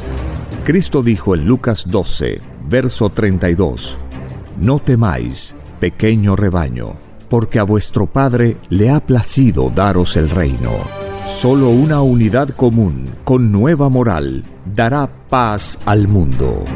Por orden de Dios Padre, el mundo será dirigido por los trabajadores. Ha llegado el tiempo para que el pueblo escoja su propio destino y se gobierne a sí mismo. Alegraos, humildes del mundo, vuestro yugo llega a su fin.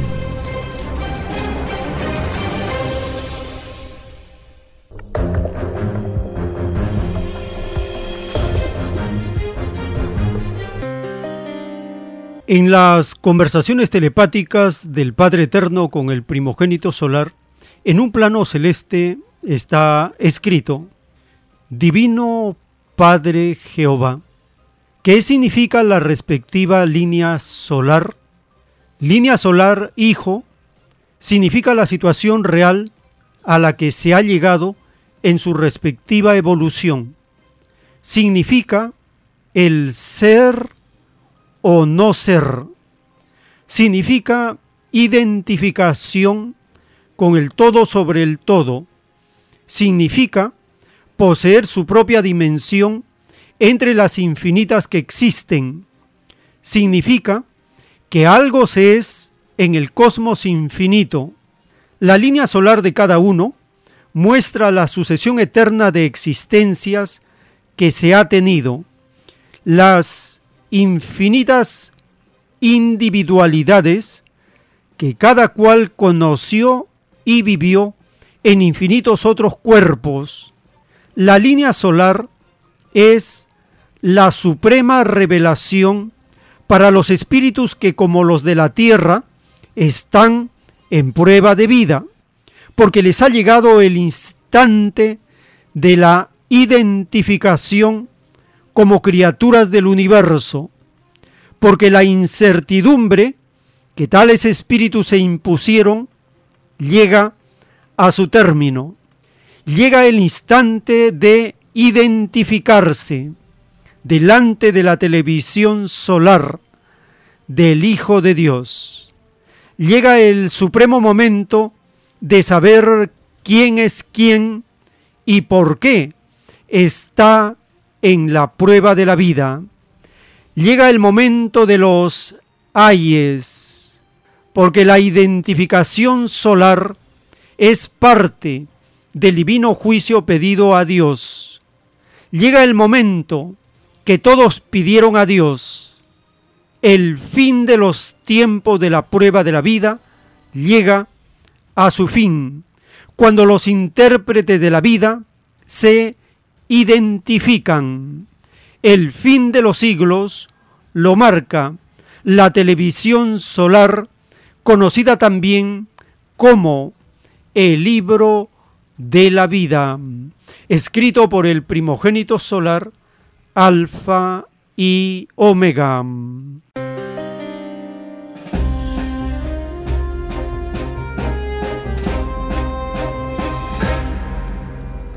de identificarnos, la identidad, quién es quién, qué somos, por qué estamos aquí en este rebaño del Perú, en esta época, en este proceso, en esta transformación profunda que está viviendo el rebaño de Perú.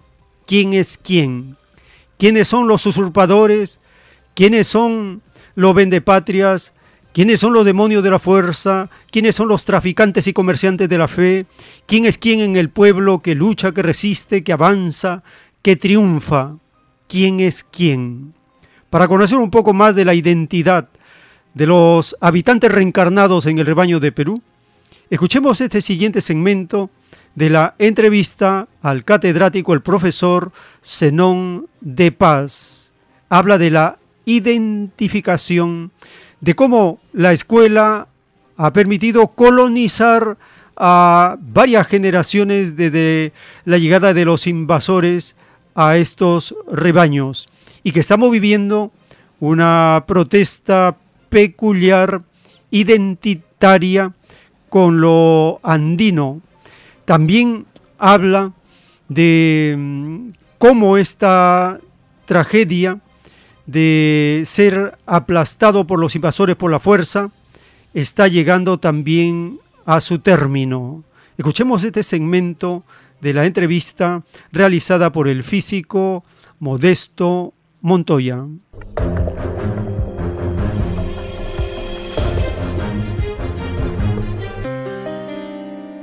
Es un hecho que la gran mayoría de personas este, no se identifican entonces, como yo estaba bien identificado porque pertenezco a una comunidad también como tú, educado por mi abuelo entre 7 y 8 años, que me, que me puso mis raíces donde tenía que estar. Justo ayer estaba entrevistando a una profesora, una abogada de Juliaca, y decía que su papá, mamá hablaba quechua, pero ella no hablaba porque le dijeron que si habla quechua lo van a despreciar ha sido un fenómeno generalizado. En las escuelas se prohibía que los chicos fueran con trenzas o con ojotas y obviamente se les prohibía hablar eh, su lengua nativa. O sea, fue como una estirpación de idolatrías. Eh, lo que no pudo hacer la estirpación de idolatría eh, ocurrió en la escuela. O sea, la escuela fue una institución de colonización. Ese asunto tú dices que tiene que ver mucho con lo que estamos viviendo ahora, hacer un desprecio de nosotros mismos, ¿no? Pero, pero veo también otro fenómeno, que hay gente que está reaccionando. Así, claro. Eh, eh, y retomo lo que señalabas, pareciera que algo del siglo 18, 19 está como retornando. Yo diría que sí. Eh, lo pondré de esta manera. Tengo la impresión de que este fenómeno es muy peculiar, es muy peculiar, no es comparable con, otros, eh, con otras protestas aún masivas eh, que han ocurrido en las últimas décadas en el Perú. Esta ola de protestas, más allá de, de qué es, cuál, cuál o cuáles fueron los catalizadores, ha instalado una fuerte, un fuerte elemento identitario cultural. Por ejemplo, vemos las eh, movilizaciones, ya no solo las que ocurren en Puno, en Andahuayla, acá mismo en la capital. Eh, vemos estas banderas de colores este, que, parecen haber reemplazado a las tradicionales banderas rojas que habían en las, las de las izquierdas, ¿no? En las movilizaciones. Entonces, eh, yo diría que efectivamente está ocurriendo algo que si queremos buscar un precedente, hay que remontarnos hasta fines del siglo XVIII, lo de Tupac Amaru. Eh, porque ¿qué fue lo de Tupac Amaru? Eh, gentes como John Lowe, un investigador, eh, un peruanista. Lo que dice, habla de un nacionalismo inca a fines del siglo XVIII, es decir, después del duro golpe de la conquista, la élite eh, nativa, se fue recomponiendo, fue ganando posición, eh, prestigio, poder. Tupac Amaru era un tipo eh, solvente y con prestigio y, bien educado, como, como sabrán, ¿no? Y entonces en algún momento esta élite indígena, esta aristocracia indígena, porque recordemos que para entonces había una aristocracia indígena con títulos nobiliarios y, y todo lo demás, ¿no? Eh, siente que, que está, está, fortalecida y se plantea el problema del poder, pero fue duramente aplastada. Yo recomendaría a, a quienes nos están escuchando, para entender qué nos está pasando, leer la sentencia de Ariche de José Antonio Ariche. Está en la red, obviamente. Ahora ya nadie puede decir, yo no tengo el documento en mi casa. Está en la red, está en el celular, donde quiera. Pongan ahí la sentencia de José Antonio Areche a Tupac Amaru y van a leer un documento estremecedor.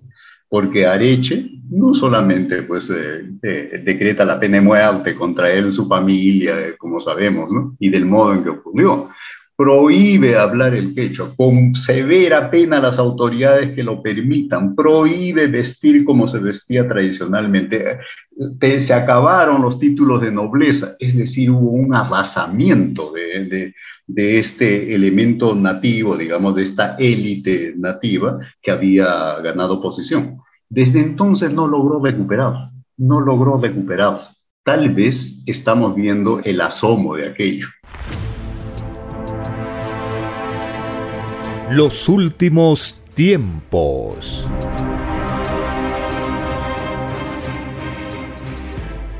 En la doctrina del juicio de Dios se anuncia lo que vendrá. En un párrafo de un plano celeste está escrito, el Hijo de Dios anunciará todo lo que hará la bestia en el llorar y crujir de dientes porque la caída de la bestia estará llena de tristes hechos, con lo que demostrará hasta el fin su extraña psicología materialista para comprender lo divino, su extraña moral que incluía el matar a otros, se derrumbará ante el infinito poder de Dios. La bestia se identificará ante el mundo, porque el espanto y el pavor le harán perder el poco control que aún le queda.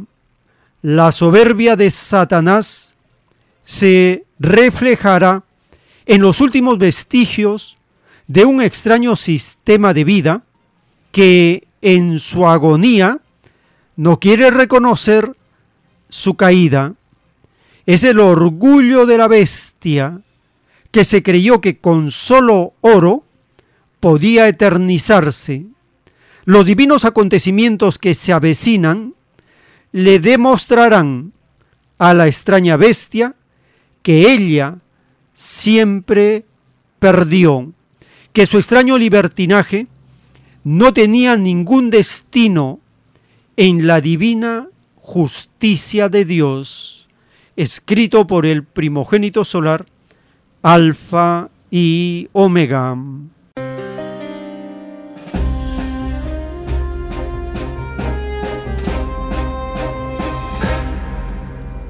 La bestia se identificará y quienes son parte de la bestia son todos los gobiernos que tienen la extraña moral de matar a otros para mantener su disminuido poder. Un poder que solo las armas lo mantienen, pero que no tienen el reconocimiento de la inmensa mayoría de la población de un rebaño. En el caso del rebaño de Perú, estamos viendo cómo este triste final que van a tener los usurpadores de un poder que no les corresponde, demuestran, como dice el Divino Padre, que tienen una extraña psicología para comprender lo divino, porque la bestia siempre perdió, siempre se ilusionó con el poder temporal, pero eso está llegando a su fin. Escuchemos el siguiente segmento de la entrevista realizada al filósofo Zenón de Paz. En este segmento menciona que las migraciones cambiaron al rebaño de Perú, las grandes migraciones desde la década de los 50, 60, y le llaman el desborde popular. Pero estas nuevas generaciones no tienen todavía un correlato político para poder disputar el poder a los usurpadores. Pero esto está cambiando porque la oligarquía, esta mafia económica instalada en el Perú, pretende que todos seamos siervos de pocas familias, pero esto ya no puede sostenerse. Y eso explica el desborde popular. Escuchemos el siguiente segmento realizado en la entrevista del físico Modesto Montoya.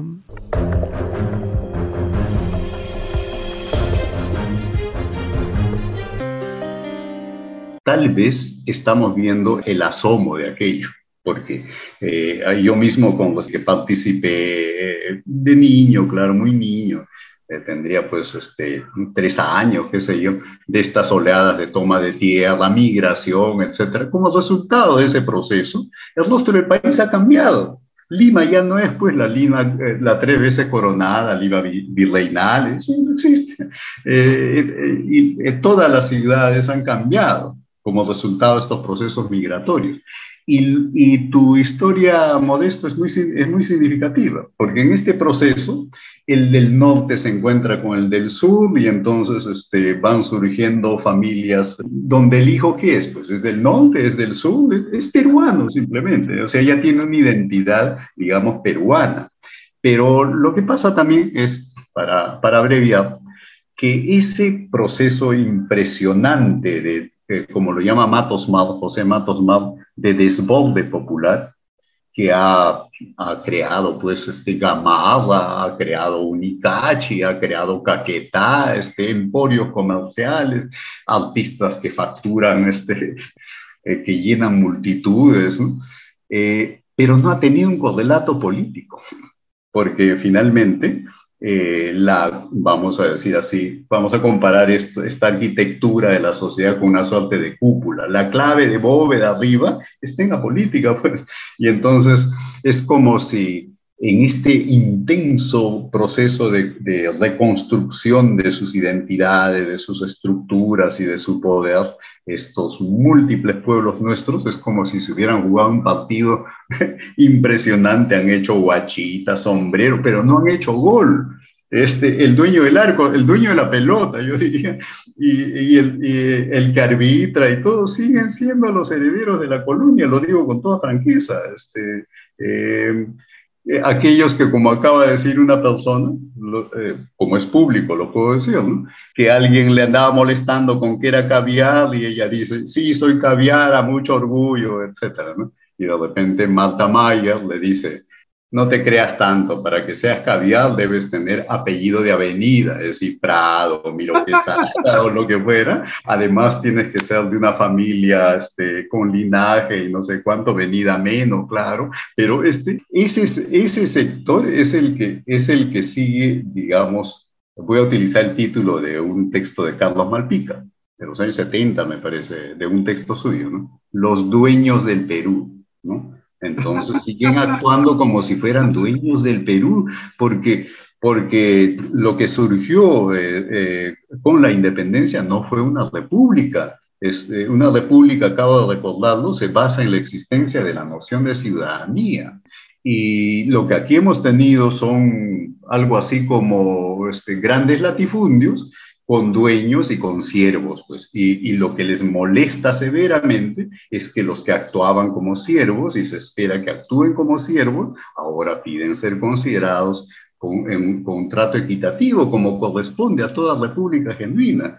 Entonces yo diría que este proceso más bien es esperanzador y diría también que en medio de todo, lo que nos está diciendo es que el piso no está firme eh, como la gente que acabo de mencionar hubiera querido. En realidad el piso sigue movido, sí, sí sigue felizmente abierta la posibilidad de un cambio en el Perú, es decir, de un, de un cambio de grandes consecuencias que, que haga posible una sociedad pues, más equitativa, más igualitaria, donde la diversidad, que ha sido lo característico del mundo andino desde sus orígenes, eh, eso se puede entender fácilmente, ¿no?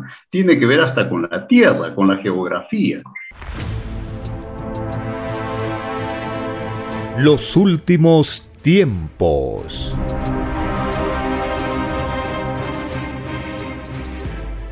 En la divina ciencia celeste está la explicación del porqué de todas las cosas. Ahora, el Divino Padre Eterno nos va a revelar en el siguiente párrafo del por qué existe en la tierra una variedad grande en todas las cosas. Dice el Divino Padre Eterno en el plano celeste, la tierra, Hijo Divino, escogió la divina virtud de la variedad, es decir, que decidió probar las leyes de la vida, eligiendo muchos pensares filosóficos a la vez. Es por eso que sus criaturas piensan tan diferentes una de otra, y sólo habrá un solo pensar filosófico cuando sea desplazada la maldita ambición. Y en otro párrafo celeste, de un plano telepático, Dice el Divino Padre Eterno, en el reino de los cielos todo es gigantesco, donde nada tiene límites, donde las divinas chispitas se suceden unas tras otras, en una cantidad tal como la mente pueda imaginar. Los soles alfa y omega aún siguen creando mundos y soles, y lo harán por siempre jamás. Te he mencionado solo un par de soles creadores. No te he mencionado los infinitos más que también producen chispitas de futuras naturalezas planetarias.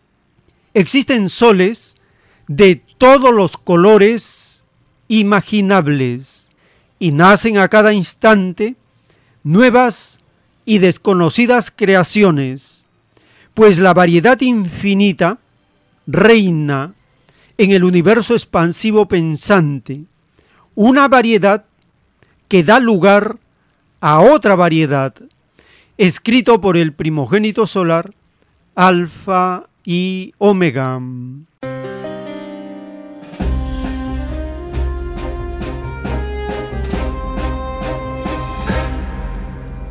Estamos conociendo que la Tierra pidió como filosofía a la virtud de la variedad. Eso explica por qué existe una diversidad sin límites en todo. Y de eso va a hablar en el siguiente segmento el filósofo Zenón de Paz para poder valorar mejor lo que existe en este rebaño de Perú. Escuchemos el siguiente segmento de la entrevista realizada por el físico nuclear Modesto Montoya.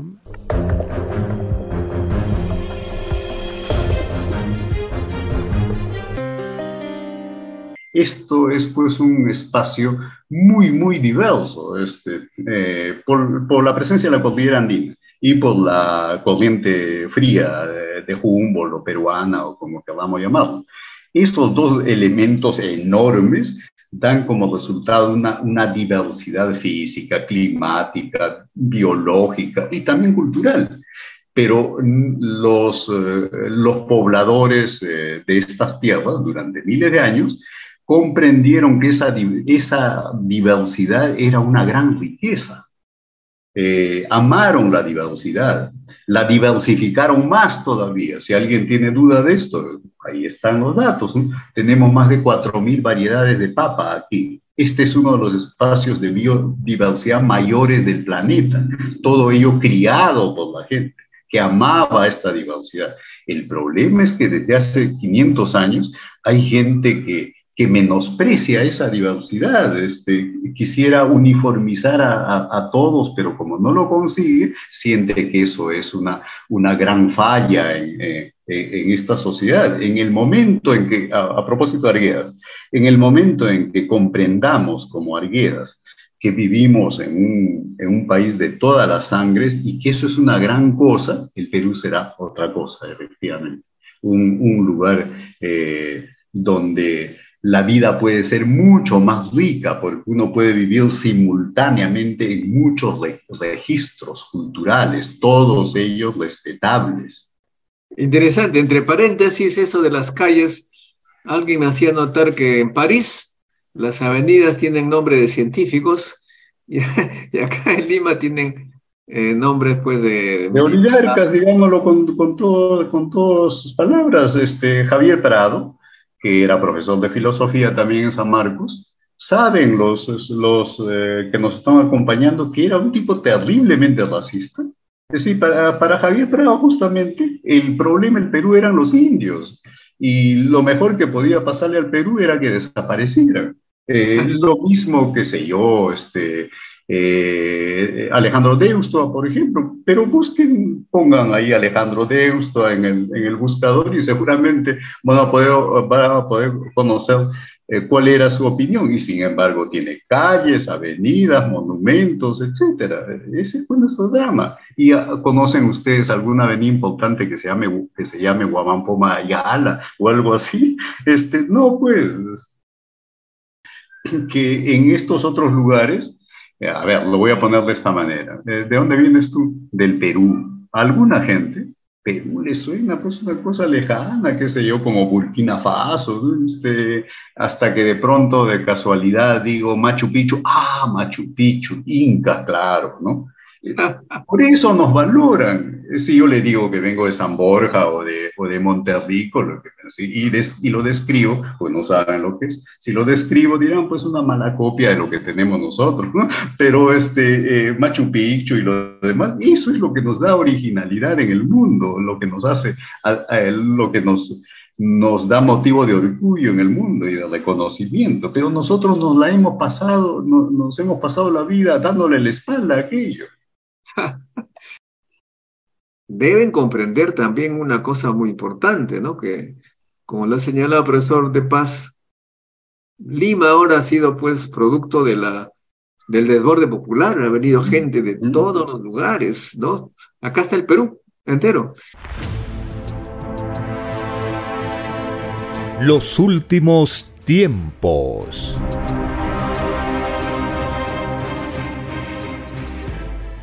Le recordamos las actividades en Vegetalia, Girón Camaná 344 en el Cercado de Lima, todos los domingos a partir de las 4 de la tarde. los estudios de las escrituras y de la ciencia celeste con temas de actualidad.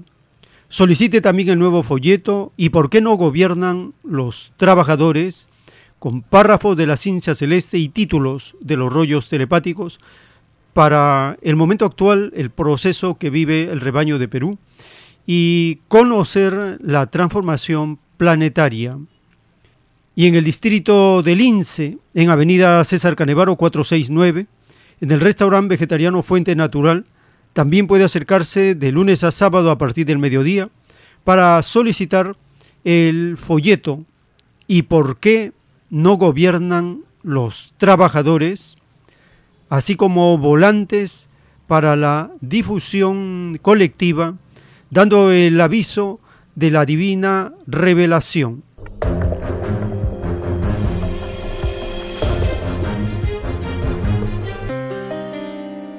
Para compartir las notas relevantes, las informaciones que ocurren en el transcurso de la semana, de los días, para estar informándonos y conocer desde diversos puntos de vista el proceso que está ocurriendo en el rebaño de Perú y el mismo está siendo seguido con atención por la prensa internacional también, que está atenta a los cambios inesperados que pueden ocurrir en el transcurso de los días o las semanas.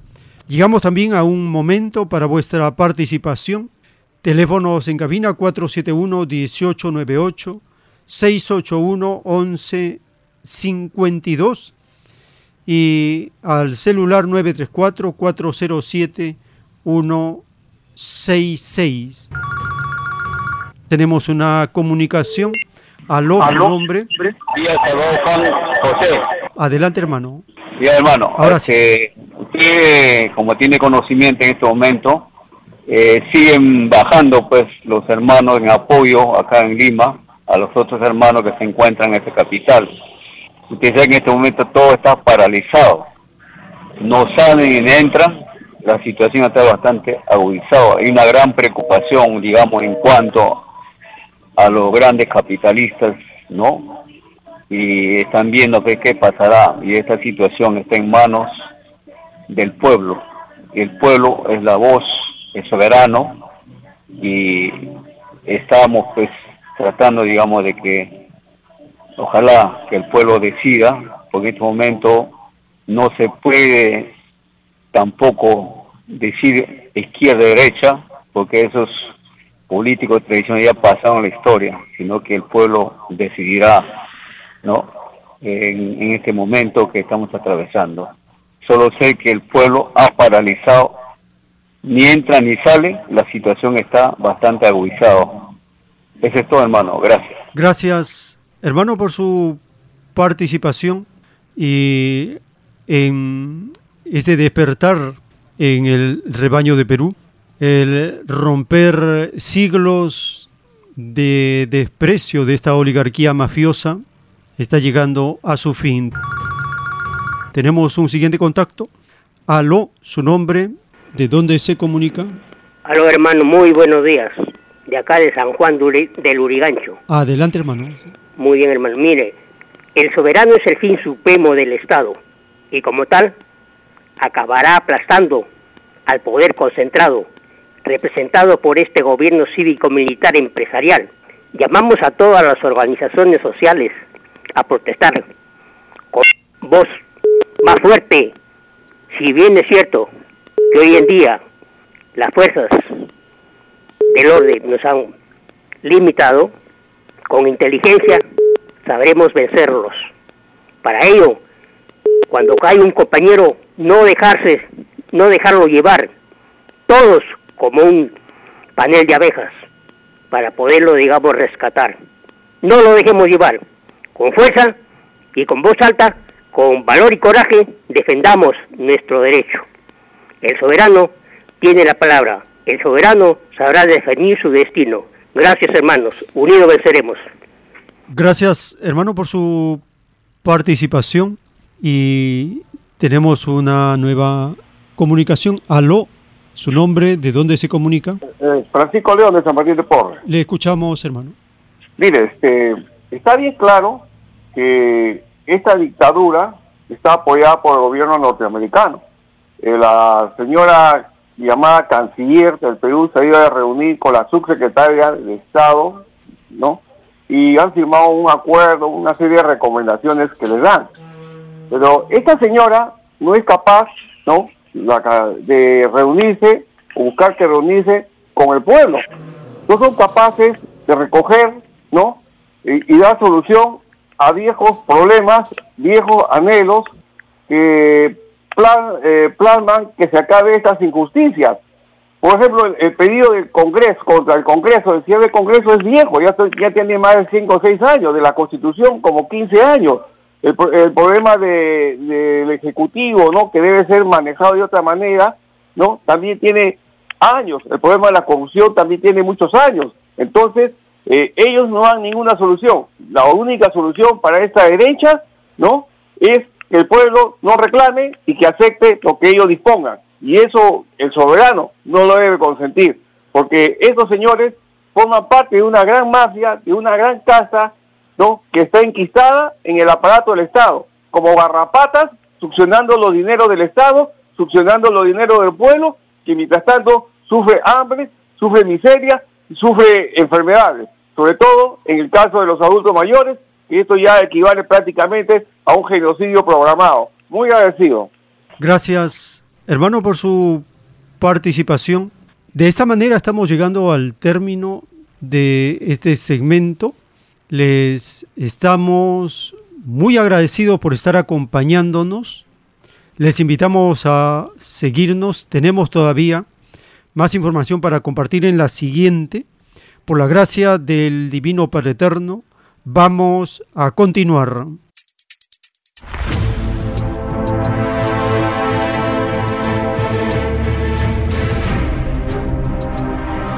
Los últimos tiempos.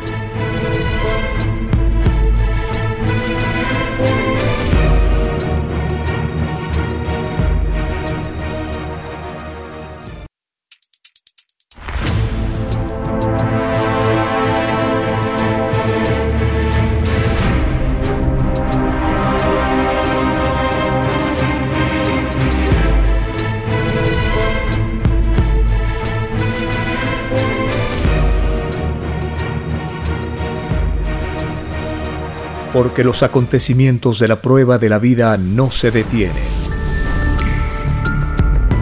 Porque todo tiene un principio, un desarrollo y un fin. Estamos compartiendo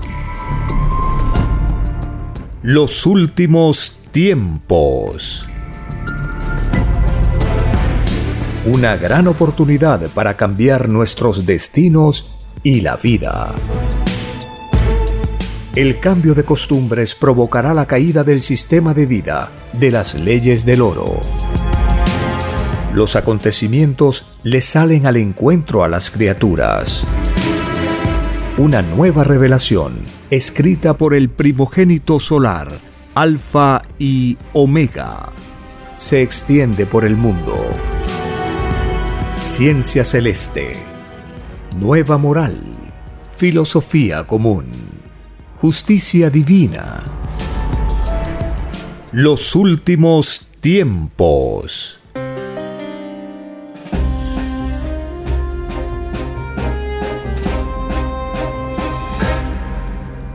Gracias al divino creador de todas las cosas, el primer trabajador del universo, que nos enseña sus mandamientos y sus escrituras para avanzar en moral, en justicia, en ciencia, en filosofía, en todas las cosas, en todas las perlas del saber. Gracias a la Divina Madre Solar Omega, que con su sabiduría divina nos hace también entender el origen de las cosas junto con el Divino Padre Eterno. Y a su Hijo amado, el primogénito solar Cristo, quien pidió al Creador de todas las cosas venir a este microscópico planeta del universo, un planeta desconocido en las inmensidades del espacio, para sembrar una semilla, una doctrina tan avanzada para la época que le costó la vida.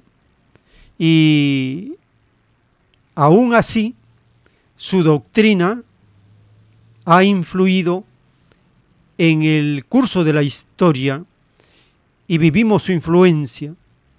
Y ahora con la continuación de la palabra viviente a través de la doctrina telepática del Cordero de Dios, estamos entrando a una nueva era, una era que será conocida como el milenio de paz, la era del paraíso terrenal que viene, la era donde todos los seres que la habiten trabajarán sin ningún yugo y serán genios en potencia, todos los habitantes de la tierra con maravillosas facultades o poderes mentales. Es otro mundo el que viene muy pronto, porque nosotros estamos llegando al final de la prueba de la vida.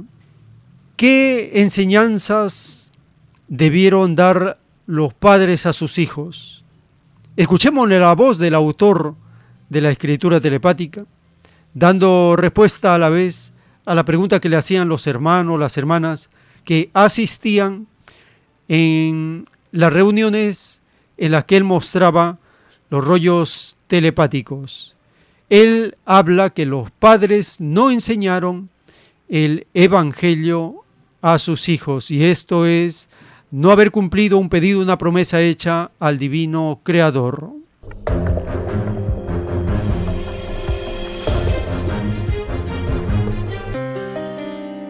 Depende, depende del tiempo que le dedique la criatura. A mayor tiempo, mayor puntaje, porque mayor número de segundos. Hermano, y si la criatura nace y, y renuncia, Esa ya es determinación de la criatura. de la criatura. Porque sucede que cuando esto usted sabe que todo el mundo lo sabe en su mayoría, cuando la criatura va creciendo y va conociendo la vida, se va dando cuenta que sus padres le enseñaron muchos errores, muchas verdades y muchos errores. Muchos dicen, ¿por qué mi padre no me enseñó todo el evangelio? Porque dice que la verdad está por sobre todas las cosas. Vaya, que teniendo la. ¿Por qué no lo había? Yo soy ignorante porque mi padre me enseñó esta forma de fe, pero nunca me, dijo, hijo, aprendes el Evangelio de memoria mientras vivas. Nunca.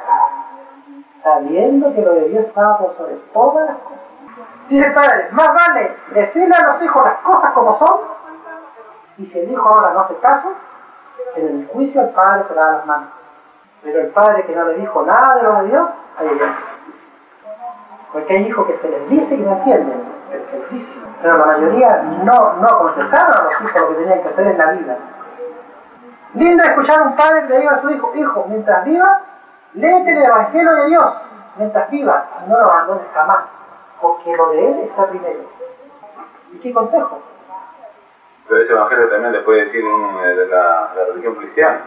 Precisamente, si los padres no supieron escoger el camino de la fe verdadera, no buscaron con profundidad, le transmitieron al hijo lo imperfecto. Entonces, ¿qué pasó? Que a través de los siglos se fue transmitiendo una forma de fe que se consideró legalizada, legal, en circunstancias dice el Padre Jehová que nunca lo fue. Por eso se escribió ciegos y guías de ciegos. Esto va para los padres de familia y para los religiosos. Todos los errores de ellos mismos se lo transmitieron a los hijos. De generación en generación. Y ya significa ciegos, guías de ciegos. No veían.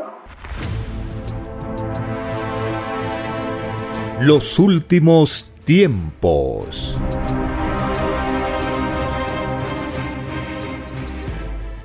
En un plano celeste dictado por el Padre Eterno está escrito, por el fruto se conoce el árbol.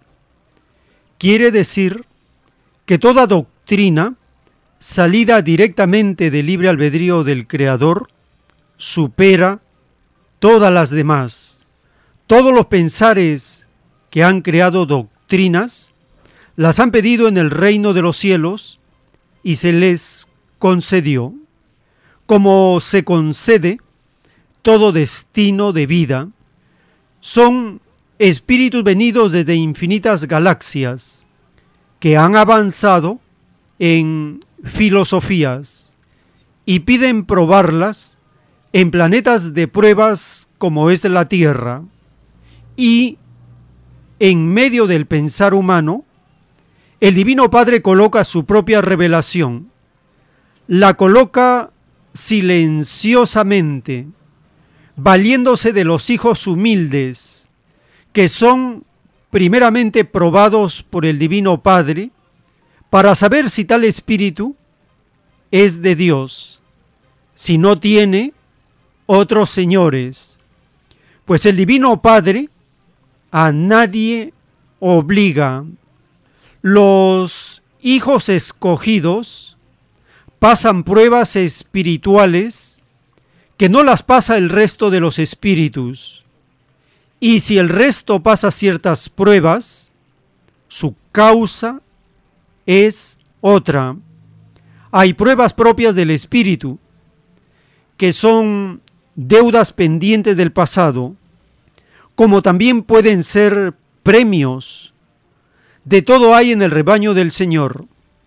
Las otras pruebas espirituales son impuestas por el Divino Padre a todo hijo que tiene una determinada misión. ¿No pasaste tú, hijito, pruebas espirituales? Así es, Divino Padre por tu divina gracia, las pasé y gané una inmensa experiencia. Supe, en la medida que tú lo quisiste, qué es lo que ocurre en lejanas galaxias. Sí, hijito, todo cuesta en la vida. Hasta mi divino Hijo primogénito dio su vida en su divina misión dio el ejemplo a todo revolucionario, porque dentro de los mismos revolucionarios, ninguno es superior a un Padre Solar. Esto es, hablando en jerarquía espiritual. Existen muchas causas por las que se lucha, mas la suprema de todas es aquella que defiende los mandatos del Creador del universo, escrito por el primogénito solar, Alfa y Omega.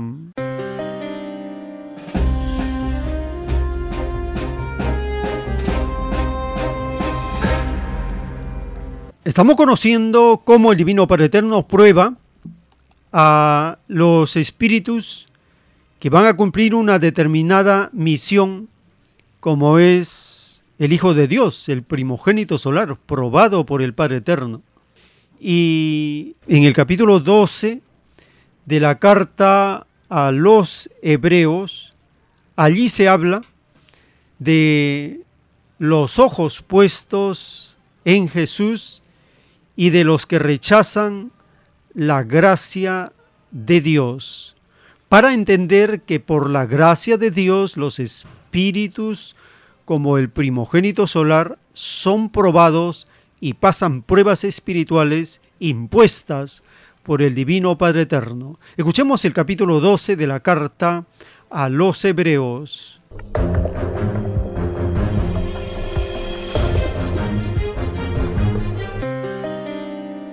Capítulo 12 Puestos los ojos en Jesús.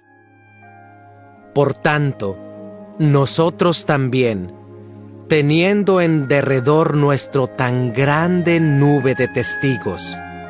Despojémonos de todo peso y del pecado que nos asedia, y corramos con paciencia la carrera que tenemos por delante, puestos los ojos en Jesús, el autor y consumador de la fe, el cual, por el gozo puesto delante de él, sufrió la cruz menospreciando el oprobio, y se sentó a la diestra del trono de Dios.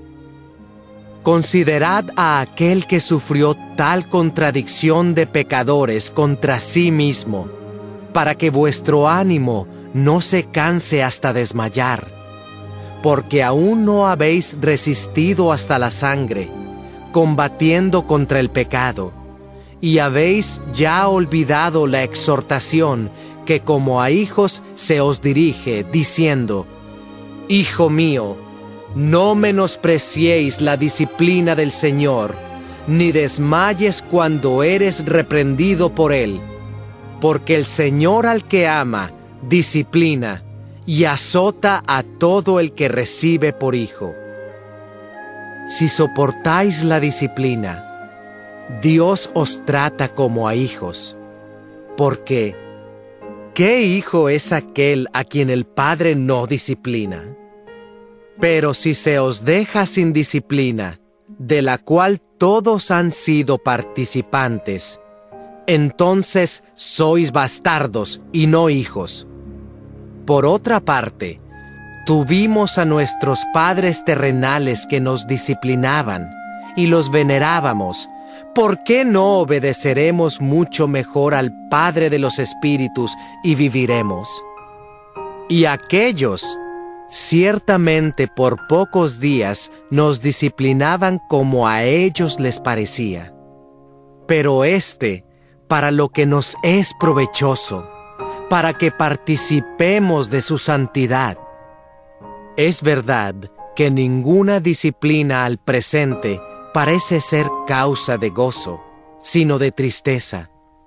Pero después da fruto apacible de justicia a los que en ella han sido ejercitados. Los que rechazan la gracia de Dios. Por lo cual, levantad las manos caídas y las rodillas paralizadas, y haced sendas derechas para vuestros pies, para que lo cojo no se salga del camino, sino que sea sanado. Seguid la paz con todos, y la santidad, sin la cual nadie verá al Señor. Mirad bien, no sea que alguno deje de alcanzar la gracia de Dios, que brotando alguna raíz de amargura os estorbe, y por ella muchos sean contaminados. No sea que haya algún fornicario o profano como Esaú, que por una sola comida vendió su primogenitura. Porque ya sabéis que aún después, deseando heredar la bendición, fue desechado y no hubo oportunidad para el arrepentimiento, aunque la procuró con lágrimas. Porque no os habéis acercado al monte que se podía palpar y que ardía en fuego, a la oscuridad, a las tinieblas y a la tempestad, al sonido de la trompeta y a la voz que hablaba, la cual los que la oyeron rogaron que no se les hablase más, porque no podían soportar lo que se ordenaba. Si aún una bestia tocare el monte, será apedreada o pasada con dardo. Y tan terrible era lo que se veía, que Moisés dijo, Estoy espantado y temblando, sino que os habéis acercado al monte de Sión, a la ciudad del Dios vivo, Jerusalén, la celestial, a la compañía de muchos millares de ángeles, a la congregación de los primogénitos que están inscritos en los cielos, a Dios, el juez de todos, a los espíritus de los justos hechos perfectos, a Jesús el mediador del nuevo pacto, y a la sangre rociada que habla mejor que la de Abel. Mirad que no desechéis al que habla, porque si no escaparon aquellos que desecharon al que los amonestaba en la tierra, mucho menos nosotros, si desecháremos al que amonesta desde los cielos la voz del cual conmovió entonces la tierra, pero ahora ha prometido, diciendo, aún una vez, y conmoveré no solamente la tierra, sino también el cielo. Y esta frase, aún una vez, indica la remoción de las cosas movibles, como cosas hechas, para que queden las inconmovibles. Así que, recibiendo nosotros un reino inconmovible, tengamos gratitud y mediante ella sirvamos a Dios agradándole con temor y reverencia, porque nuestro Dios es fuego consumidor. Los últimos tiempos.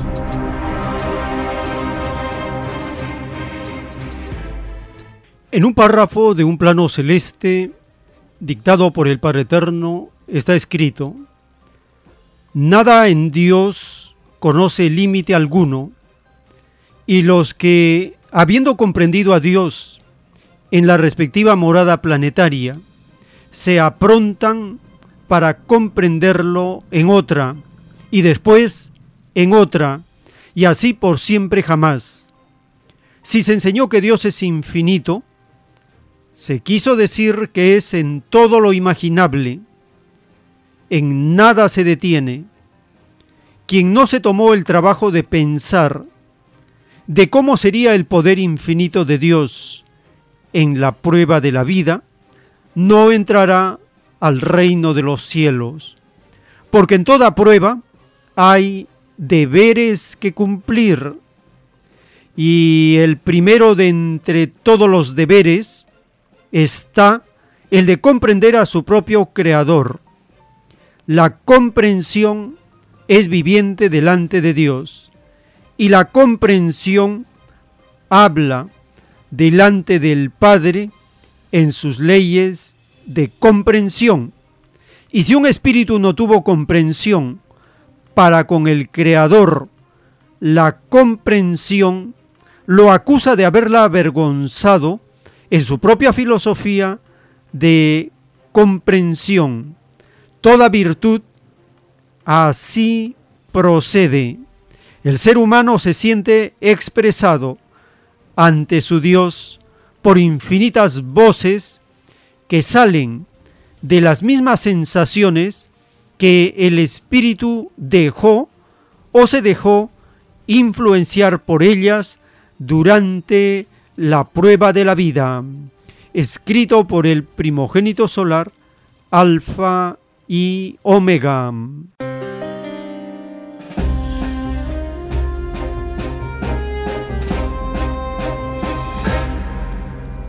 El Divino Padre Eterno nos está recordando que en toda prueba hay deberes que cumplir.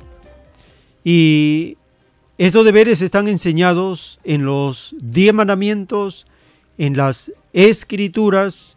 Allí se enseña que el primero entre todos los deberes está el de comprender al propio creador de todas las cosas, al Padre Eterno.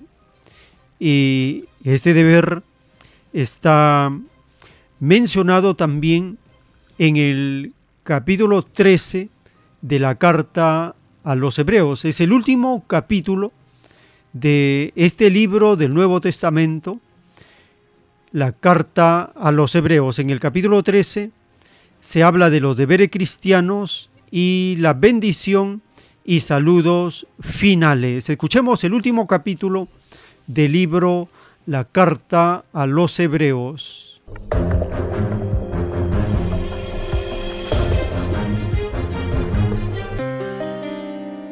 Capítulo 13 Deberes cristianos Permanezca el amor fraternal.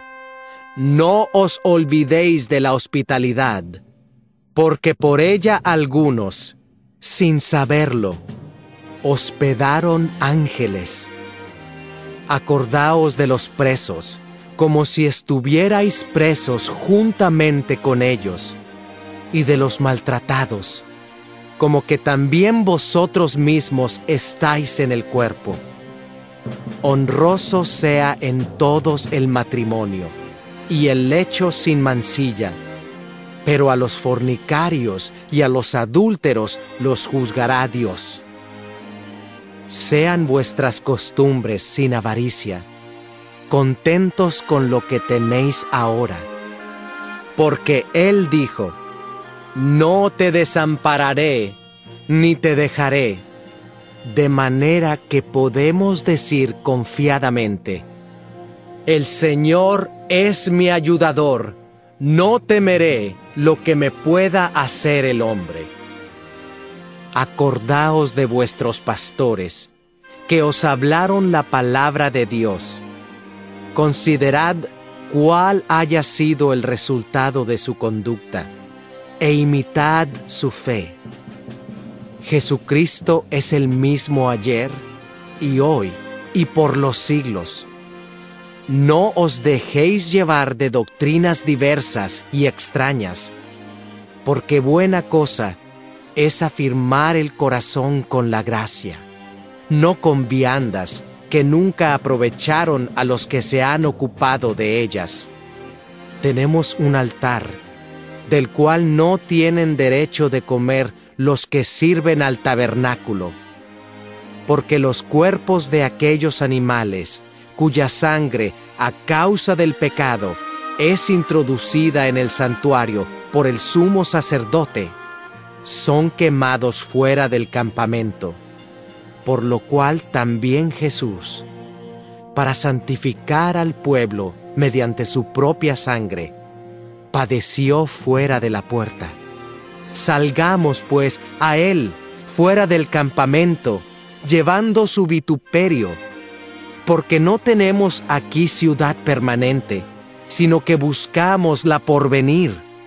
Así que, ofrezcamos siempre a Dios, por medio de Él, sacrificio de alabanza, es decir, fruto de labios que confiesan su nombre, y de hacer bien y de la ayuda mutua, no os olvidéis porque de tales sacrificios se agrada Dios. Obedeced a vuestros pastores y sujetaos a ellos, porque ellos velan por vuestras almas, como quienes han de dar cuenta, para que lo hagan con alegría y no quejándose, porque esto no os es provechoso. Orad por nosotros, pues confiamos en que tenemos buena conciencia, deseando conducirnos bien en todo. Y más os ruego que lo hagáis así, para que yo os sea restituido más pronto. Bendición y salutaciones finales. Y el Dios de paz, que resucitó de los muertos a nuestro Señor Jesucristo, el gran pastor de las ovejas, por la sangre del pacto eterno, os haga aptos en toda obra buena, para que hagáis su voluntad, haciendo Él en vosotros lo que es agradable delante de Él por Jesucristo, al cual sea la gloria por los siglos de los siglos. Amén. Os ruego, hermanos, que soportéis la palabra de exhortación, pues os he escrito brevemente. Sabed que está en libertad nuestro hermano Timoteo, con el cual, si viniere pronto, iré a veros. Saludad a todos vuestros pastores y a todos los santos. Los de Italia os saludan. La gracia sea con todos vosotros. Amén.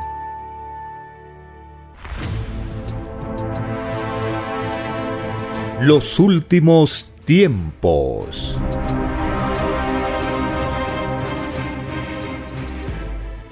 En las conversaciones telepáticas del Padre Eterno con el primogénito solar, en un plano celeste está escrito, lo que le sucedió a este mundo de pruebas es que al no conocerse a sí mismo, descuidó lo microscópico y al hacerlo cayó en injusticia, porque nadie había pedido a Dios lo injusto ni en tan solo una molécula, el divino concepto, conócete a ti mismo, encerraba la misma gloria del reino de los cielos.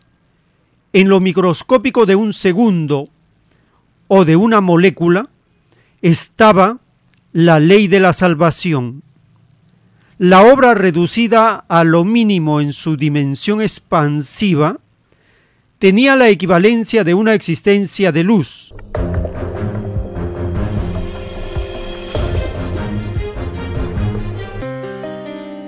Y en otro párrafo dice el Divino Padre Eterno, conócete a ti mismo, porque fue la propia criatura en prueba de vida la que se saturó en su propia aurea, al hacer en la vida tal o cual cosa, y todo lo que se hizo en el llamado capitalismo, absolutamente todo, estaba desvirtuado.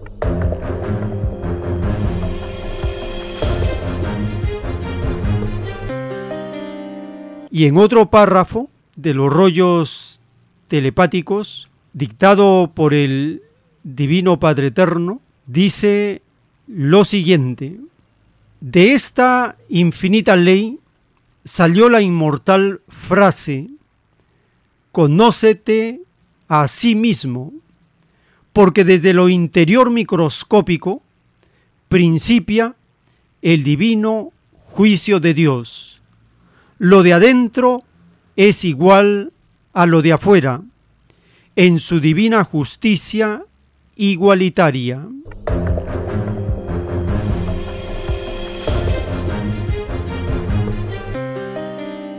Y en otro párrafo de otro plano celeste está escrito, ahora comprendo, Divino Padre Jehová, del por qué los hombres jamás dieron con sus propios orígenes, ni el de ellos, ni el del planeta, jamás concibieron una ciencia que penetrara en lo invisible, y el divino mandato de conócete a ti mismo lo proclamaba.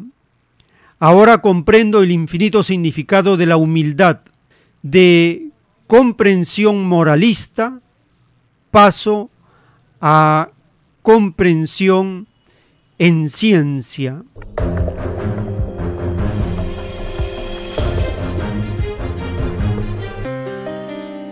Y en otro párrafo de un plano celeste, dictado por el Padre Eterno, está escrito, todos habían hecho daño al no estudiarse a sí mismos, al no conocer sus propias individualidades. El daño de los acomplejados al oro había sido advertido por Dios en su divino evangelio, porque escrito fue, conócete a ti mismo, lo que quería decir, sácate de tu interior toda sensación de la cual surja un daño que a otros hará daño.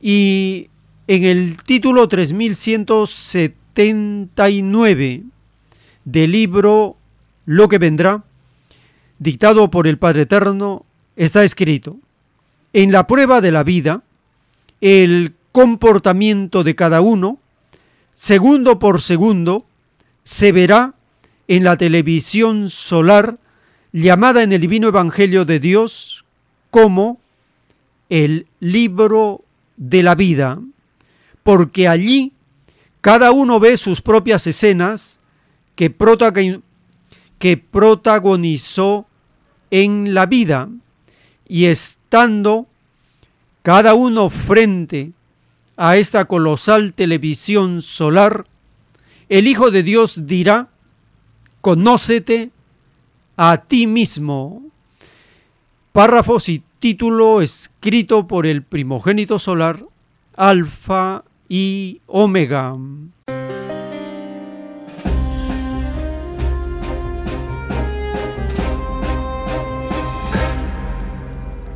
estamos recordando el mandato de las escrituras de conócete a ti mismo y en la revelación el Divino Padre nos da la explicación y nos explica qué significa conocerse a sí mismo. Significa llegar a la conciencia del valor que tiene una idea, un segundo, una molécula para la propia salvación. Porque el infinito poder de Dios, un segundo lo expande a una vida de 100 años. Una idea equivale también a una vida de 100 años. Una molécula tiene el mismo valor por el poder infinito de expansión de Dios. Quiere decir que cada segundo, cada idea, cada molécula que nosotros usamos, interactuamos o pensamos, tiene unas consecuencias para nuestra propia eternidad.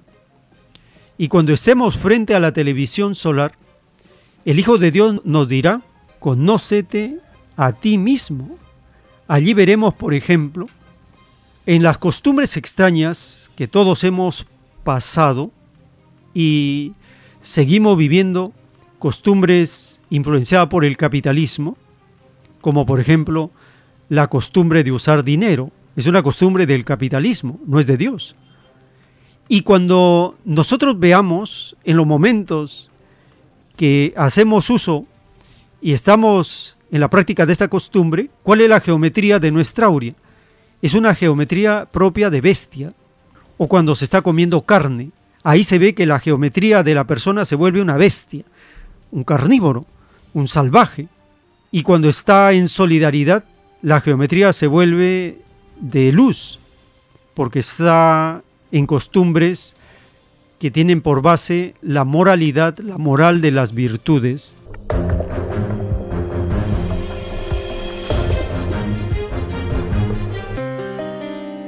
En este segmento de la entrevista que realizó el físico Modesto Montoya al filósofo, al catedrático Zenón de Paz, habla de recordar el valor que tiene el esfuerzo de conocernos a nosotros mismos, porque allí nos damos cuenta que somos creadores y no copistas.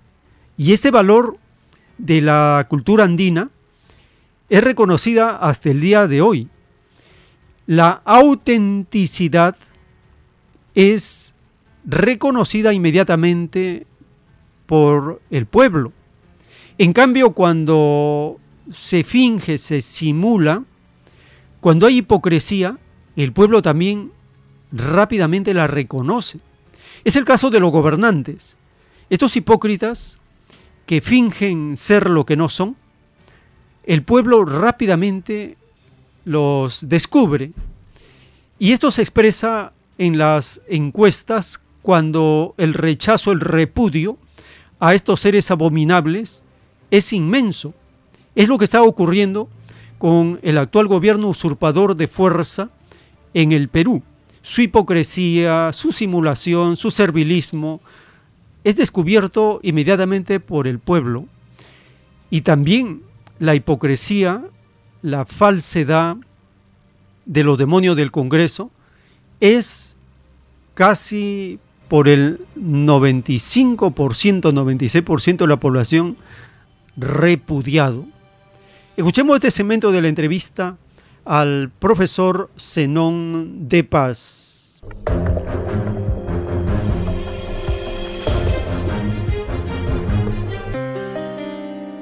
Somos lo que somos y hacemos sobre todo eh, un trabajo intelectual, laboral, artístico, eso somos. Eh, la real característica del ser humano es ser su creación, su creatividad. Y mientras más amplia sea su creatividad, mejor. Y si comienzan a copiar eh, cosas del extranjero, simplemente serán copistas, serán simplemente... Uno tiene que ser lo que es, efectivamente. Ya en la antigüedad, este, en el oráculo de Delfos, en los orígenes de la, de la tradición occidental, que ahora es dominante en el mundo, todavía lo es por ahora. Eh, habían, estaban, dice, inscritos dos eh, indicaciones que marcaban el camino a la sabiduría. Eran, uno, conócete a ti mismo. Segundo, sé lo que eres, porque no siempre somos, a veces, a veces creemos, ¿eh? como, como decía Churata, nos podemos pasar la vida pretendiendo ser lo que no somos, ¿no? y eso es una vida inauténtica, pues la gente tiene, la autenticidad es un gran valor, eh, entonces tenemos que ser personas auténticas, solamente entonces podemos, eh, digamos, desarrollar todas nuestras potencialidades, claro.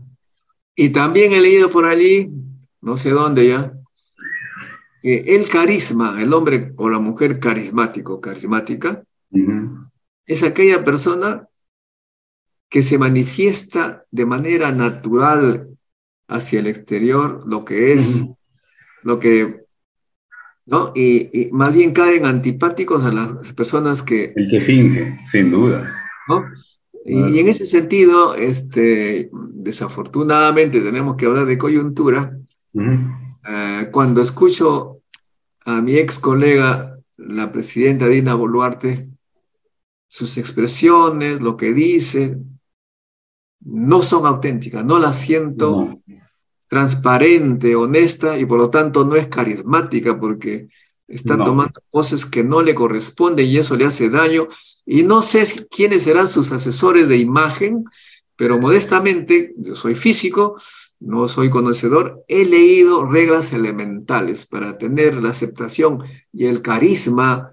Yo, uno hay que proyectar lo que somos con sinceridad. De lo contrario, vamos a caer pésimo. ¿Cuál sería su reflexión? Totalmente de acuerdo, tengo, tengo la misma impresión este, con respecto a ella. Eh, absolutamente impostada, en fin.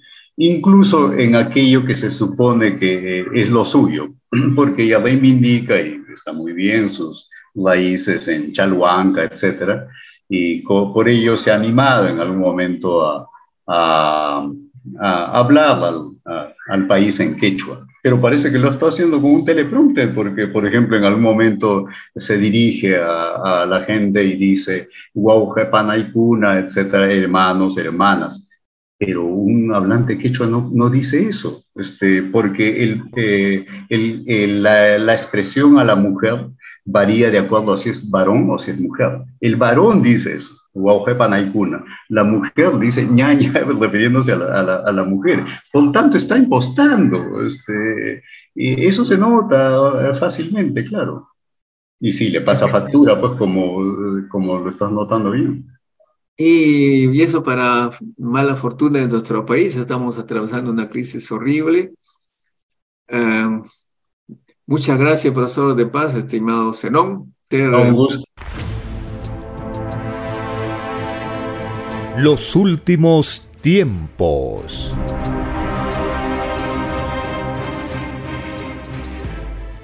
Los habitantes que hicieron la línea de Nazca, las piedras grabadas de Ica, sí se conocían a sí mismos. Es por eso que eran grandes sabios y tuvieron facultades mentales sorprendentes, una elevada ciencia. En un rollo telepático de la traducción de las piedras de Ica, en el significado de estas piedras grabadas hay unas pirámides. El Divino Padre Eterno, al revelar, al traducir estas piedras grabadas, nos da la explicación. Dice el plano de la traducción de las piedras de Ica. La más pequeña de las pirámides enseña que la humildad triunfa en este planeta, porque todo pequeño es grande en poder en el reino de los cielos. Y siendo grande arriba, lo es también abajo, porque lo de arriba es igual a lo de abajo.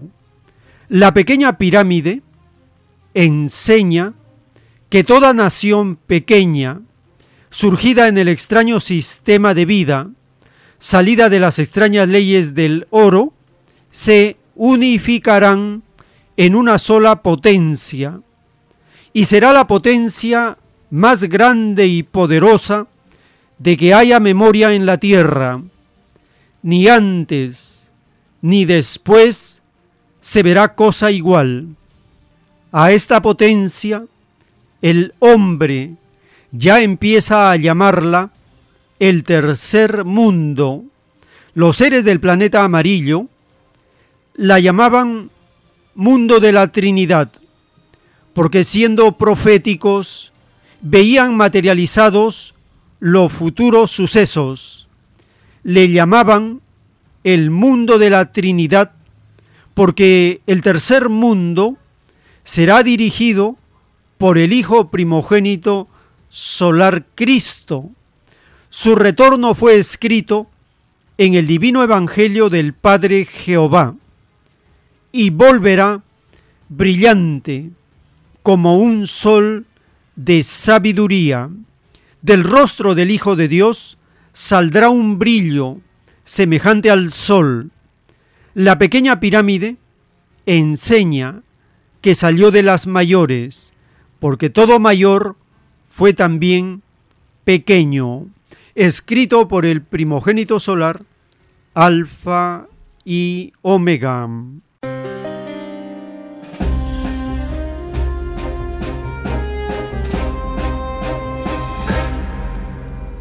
El tercer mundo, la nueva potencia, un inmenso poder que está en germen. Cada año que pasa se van dando las condiciones para que los rebaños de América Latina, del África y del Asia se unifiquen, unidad común y con nueva moral. Este año 2023, el rebaño de Cuba ocupa la presidencia del grupo de los países no alineados, que son los países del tercer mundo. Y por este motivo se está celebrando en La Habana el décimo octavo encuentro o reunión de ministros de educación del grupo de los 77 más China. Escuchemos esta nota publicada para conocer un avance más de los esfuerzos de unidad de las naciones del tercer mundo.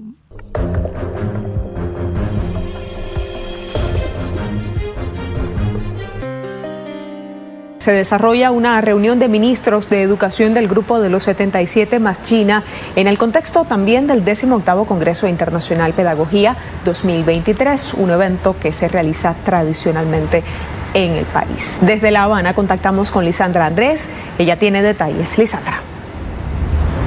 Sí, hola, ¿qué tal? Un gusto también saludarte desde La Habana. Así es, hoy se desarrolla en Cuba la reunión de ministras y ministros de educación del grupo de los 77 más China en el marco del Congreso Internacional Pedagogía 2023 que sesiona en el Palacio de Convenciones de esta capital y esta será la primera actividad de Cuba al frente de la presidencia pro tempore del grupo de los 77 más China. La titular de educación cubana, Enaelsa Velázquez, adelantaba que este encuentro constituye una importante oportunidad para analizar los temas que preocupan a todas las naciones en el contexto de la post-COVID-19 y la educación.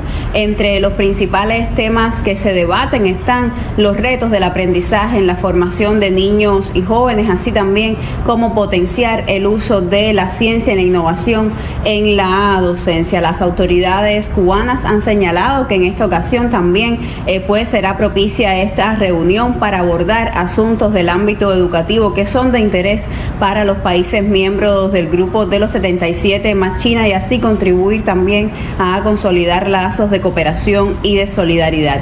Este Congreso Pedagogía 2023, dentro del cual se desarrolla esta reunión de ministras y ministros de educación del G77 más China, pues tiene lugar en esta capital hasta hoy con la participación de maestros, investigadores, sindicalistas y funcionarios de una veintena de países. Los últimos tiempos.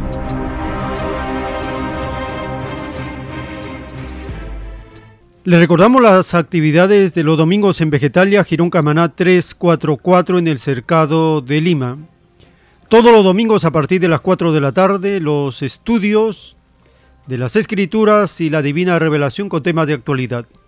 Solicite también el nuevo folleto y por qué no gobiernan los trabajadores con párrafos y títulos de la ciencia celeste para el momento, el proceso que está viviendo el rebaño de Perú y conocer lo que vendrá a nivel de la patria planetaria. También en el distrito de Lince, en Avenida César Canevaro 469, en el restaurante vegetariano Fuente Natural, de lunes a sábado a partir del mediodía puede solicitar el nuevo folleto. Y por qué no gobiernan los trabajadores con párrafos y títulos de la ciencia celeste, así como volantes para dar el aviso colectivo de la llegada de la divina revelación.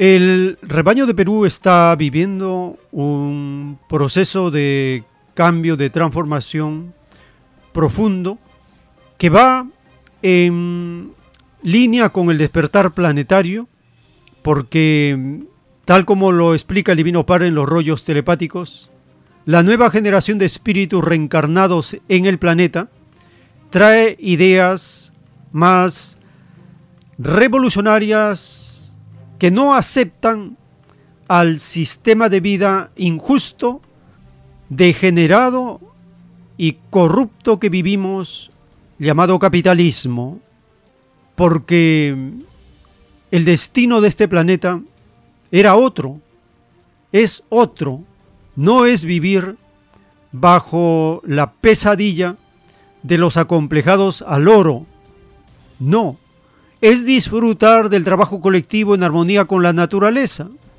es que se cumpla la profecía de Isaías cuando dice, cuando escribe, y los hijos y las hijas trabajarán y comerán del fruto de sus manos. Ya no trabajarán para que otro coma y construirán casas y las habitarán. Ya no construirán casas para que otros habiten y convertirán las lanzas en herramientas de trabajo y habrá un nuevo cielo y una nueva tierra, una nueva alimentación, una nueva organización, un mundo diferente. Esa profecía está en pleno desarrollo, porque la nueva generación de espíritus reencarnados en este planeta de pruebas están hartos, están hastiados, están aburridos, están estresados, están desequilibrados por este sistema de vida. Y esto, dice el Divino Padre Eterno, también ayuda a la caída del capitalismo, porque el cambio de costumbre significa cambiar los hábitos, la forma de pensar, los actos rutinarios de la vida y adquirir costumbres con nueva moral.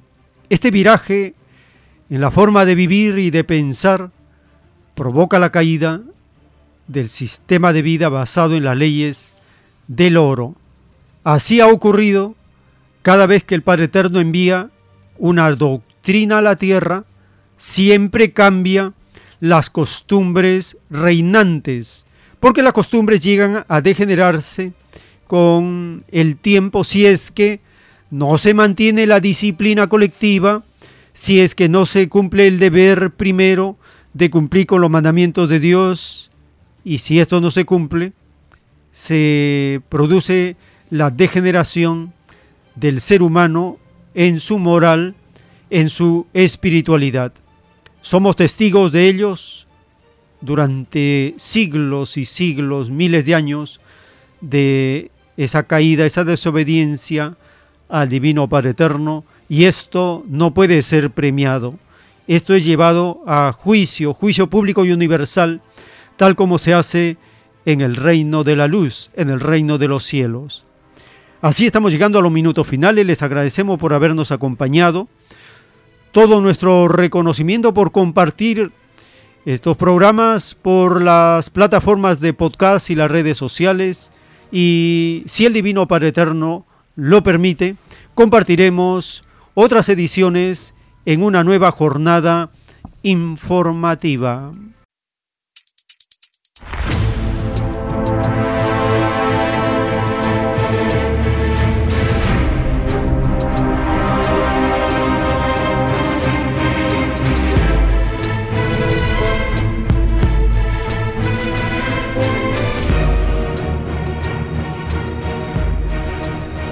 Porque la vida en desarrollo no se detiene en ningún instante.